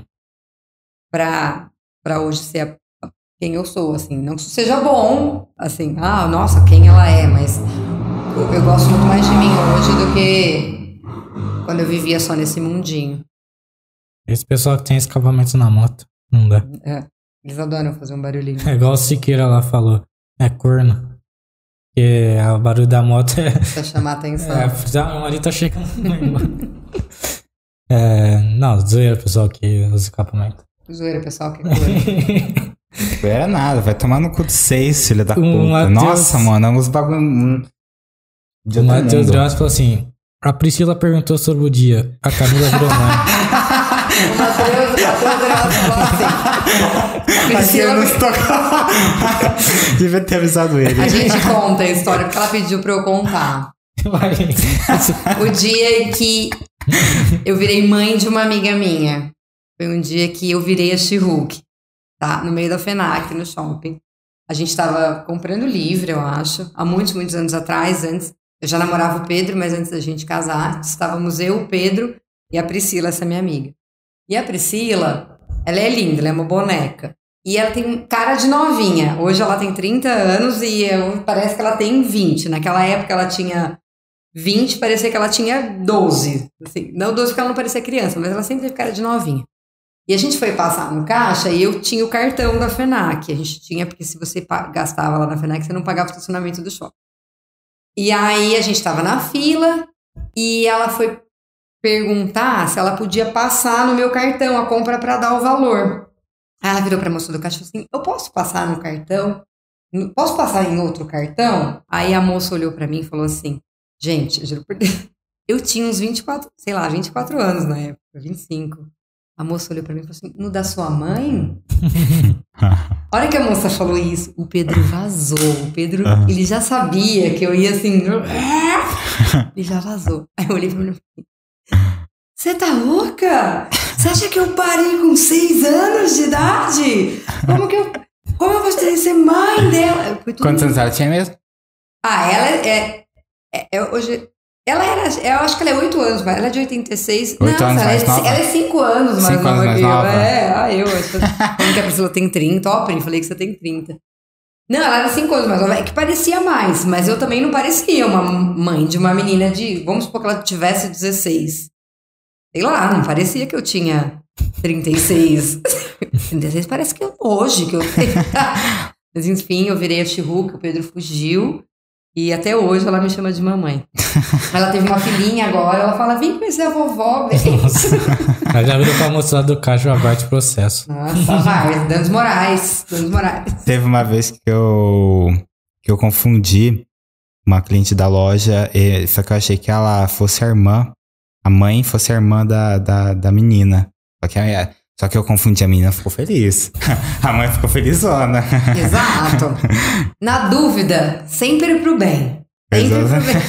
Pega assim, vocês são Exatamente. irmãs? É, é, Exatamente. Sempre. Aí, dicas com o Matheus. O, o Diego Dreoas falou assim: Diz que não esqueci do presente do Vitor e dos 20 reais. Nossa, já fala pra ele que prescreveu. Porra, Diego, você não pagou ainda, mano? Você não... Caralho, com a E inflação... nem é pra mim, é pro Pedro. Com a inflação já virou 200. É legal, logo o Diego, o Diego que que você você pegou emprestado com ele, ele no, outro dia já tem que pagar. Ó. Aí, ó. o- o- a história foi a seguinte: a gente foi comprar um presente pro Victor, tava no shopping, é, ia ser aniversário do Victor, falamos, vamos comprar um presente pro Victor. A gente fez uma vaquinha pra comprar um, um presente. Eu não lembro o que, que era, um negócio de cinema? Era um negócio de assistir cinema, uma almofadinha com balde do Super Mario, É, dois copos. um negócio super legal. Falei, ah, pra dividir pra todo mundo vai dar 20 reais. O Diego não tinha dinheiro na hora, eu falei, depois eu transfiro. É legal que além tudo ele entregou quanto custou o presente, né? Se o- Vitor assistir, ele vai saber quanto que custou o É, presente. exatamente. Faz aí 20 vezes. ah, tá ligado? Mas, aí, fala, ó, depois eu te, depois eu te passo o Pix. E não passou, até hoje. A Paula Matos falou: Viagem pra Argentina, só as irmãs. Essa mulher me enche de orgulho. É minha irmãzinha, querida. Foi 2006 essa viagem. Nós duas, a gente se divertiu super. Tomamos todos os vinhos, baratíssimos. Foi um, um, o único mini período em que eu e o Pedro ficamos separados no namoro. Ficou um mês separados. Só um mês? Um mês. Ah, Aí eu fui pra Argentina com a minha irmã, beber, afogar as mágoas, ouvir tangos. O, ficou tão bravo que teve que mudar de país. Pra... o Guilherme falou assim: ó. Olha lá, olha lá. Tomem cuidado com a Camila, ela gosta de excluir os amigos aleatoriamente, só pra ficarem off. É, assim, se você tá jogando um joguinho comigo e de repente você para de jogar, Não vou ficar te mantendo ali, né? Vixe, eu jogo um joguinho chamado Rabu, tem gente que não entra há oito anos lá. E tá lá? Tá, vai que entra de novo. Ixi. Não, Fala. não, vai entrar oito anos, Olha vai que o entra. argumento pro, pro Guilherme. Olha o Guilherme, olha o argumento pro Guilherme. Já tem gente que nem tava há quatro anos e entrou de novo. É que eu sou muito organizada, eu preciso fazer tudo certinho, eu preciso fazer as interações certinho, aí ficava lá paradão, me irritava. Aham. Aí Tem ele, toque. ele pediu pra você pra contar do dia que você achou que o Pedro estava com outra mulher. Foi a outra mulher, se chamava Guilherma, por acaso. Eu indiquei, acho que vocês foram tomar açaí, né? Ah, você tava, você tava Eu não tava, eu não tava. Eles foram tomar açaí e o Pedro tava demorando, eu tava acho que na casa da minha mãe. E aí eu fui ligar pra ele me buscar e atender o Guilherme, fazendo uma voz de mulher perfeita. Aí fiquei. E o- o Vitor tá "Que aqui, hein?" isso?" Ele Ah! falou assim, descobri. Descobriu o preço? É. Vitor, olha aqui. Fiz uma make com as makes que vocês trouxeram da Alemanha pra mim. Olha que chique. O Chopper falou assim, ó, conheci o canal pelo podcast do meu professor Ronaldo. Salve, Chopper, muito obrigado, espero que você curte aí nosso Salve. canal. E pessoal que tá assistindo, deixa o like aí e valeu. Qual o nome junto. dele? Chopper. Chopper, Chopper, valeu. Legal. É nóis. E o Vitor tá aqui, né? O Diego falou que tá com saudade do Vitor e da Elisa. Tamo- Todos estamos. Tamo com saudade. Temos, todos temos muitas saudades. Ó, é, você perdoa a gente por não entrar muito em contato, não fazer FaceTime, não mandar mensagem. A gente é meio que assim mesmo. Mas a gente ama vocês, tá? Eu juro. Acho que eles podiam fazer um podcast de casal. Ah, é um novo roteiro. Queria muito, mas eles vazaram. A Amanda falou aqui, ó. Tá em São Paulo, né? Ah, eles podem vir fazer um episódio especial. Pedro. Eles não estavam na é, Alemanha? Vitor, Elisa. Eu- Ah. É, voltaram. Não E por que pra São Paulo não foi bem, Porque é, os pais deles moram Ah. em São Paulo. Ah, uma- Vocês estão convidados, viu? A Amanda falou aqui, ó. Johan, Johan, sei lá. Quer perguntar se a Camila gosta de etiqueta. Filho da... Gente, eu tenho uma coisa. É muito estranha. E eu sei que é muito estranha. Eu sei que é, mas é incontrolável. E não precisa testar, é verdade, tá? Eu tenho muito nojo de etiqueta. Sabe etiqueta de roupa? Nojo? Eu tenho nojo como se fosse uma barata. Tá louco. Essa é nova pra mim. É muito. Mas não é tipo cócega que você pega o negócio aqui. Eu você- não sei se quando eu era muito pequena começou assim. E aí a minha mãe e minha avó cortavam e eu associei, eu não sei. É porque se a etiqueta pega certinho naquela. Na É ba- nojento, a- a- ali, é ali, nojento, não tem que existir. Eu amo etiquetas modernas, que na verdade é só um print na camiseta. Aquilo não incomoda, aquilo não pinica. Tenho nojo como se fosse uma barata. é pe- E tem um- uma super curiosidade. Vocês não são da época do Orkut, né? Vamos. são. Então, Pegamos. tinha aquelas comunidades maravilhosas, né? Sim. Eu me senti super acolhida. Existia uma comunidade. Eu tenho nojo de etiqueta. Ô, louco. E não Meu era minha. Deus! Não fui eu que criei. Meu Deus! A melhor comunidade é o Meu de- Deus, eu- você lembra quantas pessoas tinha? Não lembro. Mas era um número assim De- considerável. Tipo, umas... 10 pessoas. Não, é, é, Postagem todo dia, tá ligado? 30, talvez, sabe? Mas, gente, eram 30 pessoas. A melhor comunidade. Como assim? A melhor É comunidade. 30 pessoas a mais que eu achei que tinham na Terra com, essa, com esse negócio. Fobia, Exato. é etiquetofobia. Etiquetofobia, exato. exato. É porque assim, mano, você pega a etiqueta, ela bate na, na- ali na, parte, na, na base da nuca certinho, parece que é uma barata pousando mesmo. Errado, é muito errado. Aqui do lado. E, e, tipo, na sunga, no maiô, no biquíni, molha, gruda na pele, pinique, tudo errado. O- a melhor comunidade. Maravilhoso como ela fala com, tipo, nojo É do negócio. Com... Eu lembro que tinha uma. ma- Eu acho que era a Elos. Eu, antigamente, eu juro por Deus, a eti- ou não era coach, acho que era Elos. Era- A etiqueta era deste tamanho. Qual que é o propósito? Contar a história de quem. É, a melhor comunidade era o de acordar cedo. Era como? Ia acordar cedo. Tinha um milhão de O pessoas. lá. Arthur, tá, lógico. o Arthur era o dono até hoje. Não, será? Você acha que alguém, né? O melhor disso é que na época do Orkut, você criava várias páginas pra ver se ia crescer de, de membro. Hum. Desde o Orkut já, já tinha. Foi o Orkut, na verdade, não é nem Instagram mais com página. É. O Orkut foi precursor de influencers. Porque tinha aquele lance dos likes, dos, dos povos. É, era um lance de. De quem encher mais a É. comunidade. Ó, a Elisa falou que você arrasou na make. A, a Paula falou assim: inclusive o prato favorito da Camila é estrogonofe. Odeio. Ô, louco, como que você Ô, odeia louco. estrogonofe? Ah, estrogonofe. Não, agora que eu tô adulta, agora que eu estou adulta agora, com 41 anos eu estou adulta. Eu tenho me aventurado, mas não, Porque não me meu apetece. tio, não, me meu tio pai da apetece. Rebeca, o Valdir, mano, a- ele tem aversão a creme de leite. Ele vê um negócio branco na comida assim, um negócio misturado com Não, creme eu de gosto leite. do creme de leite e eu gosto do molho ao sugo. Eu não gosto daquele rosé, daquela liga, sabe? A hora que mistura. O, o Valdir tem nojo. Se ele vê macarrão, uh, se ele vê lasanha, se ele vê. Não come nada, mas essas coisas que é muito É por bom. conta do creme de Muito- leite. é, do creme de leite. Não, não chega perto.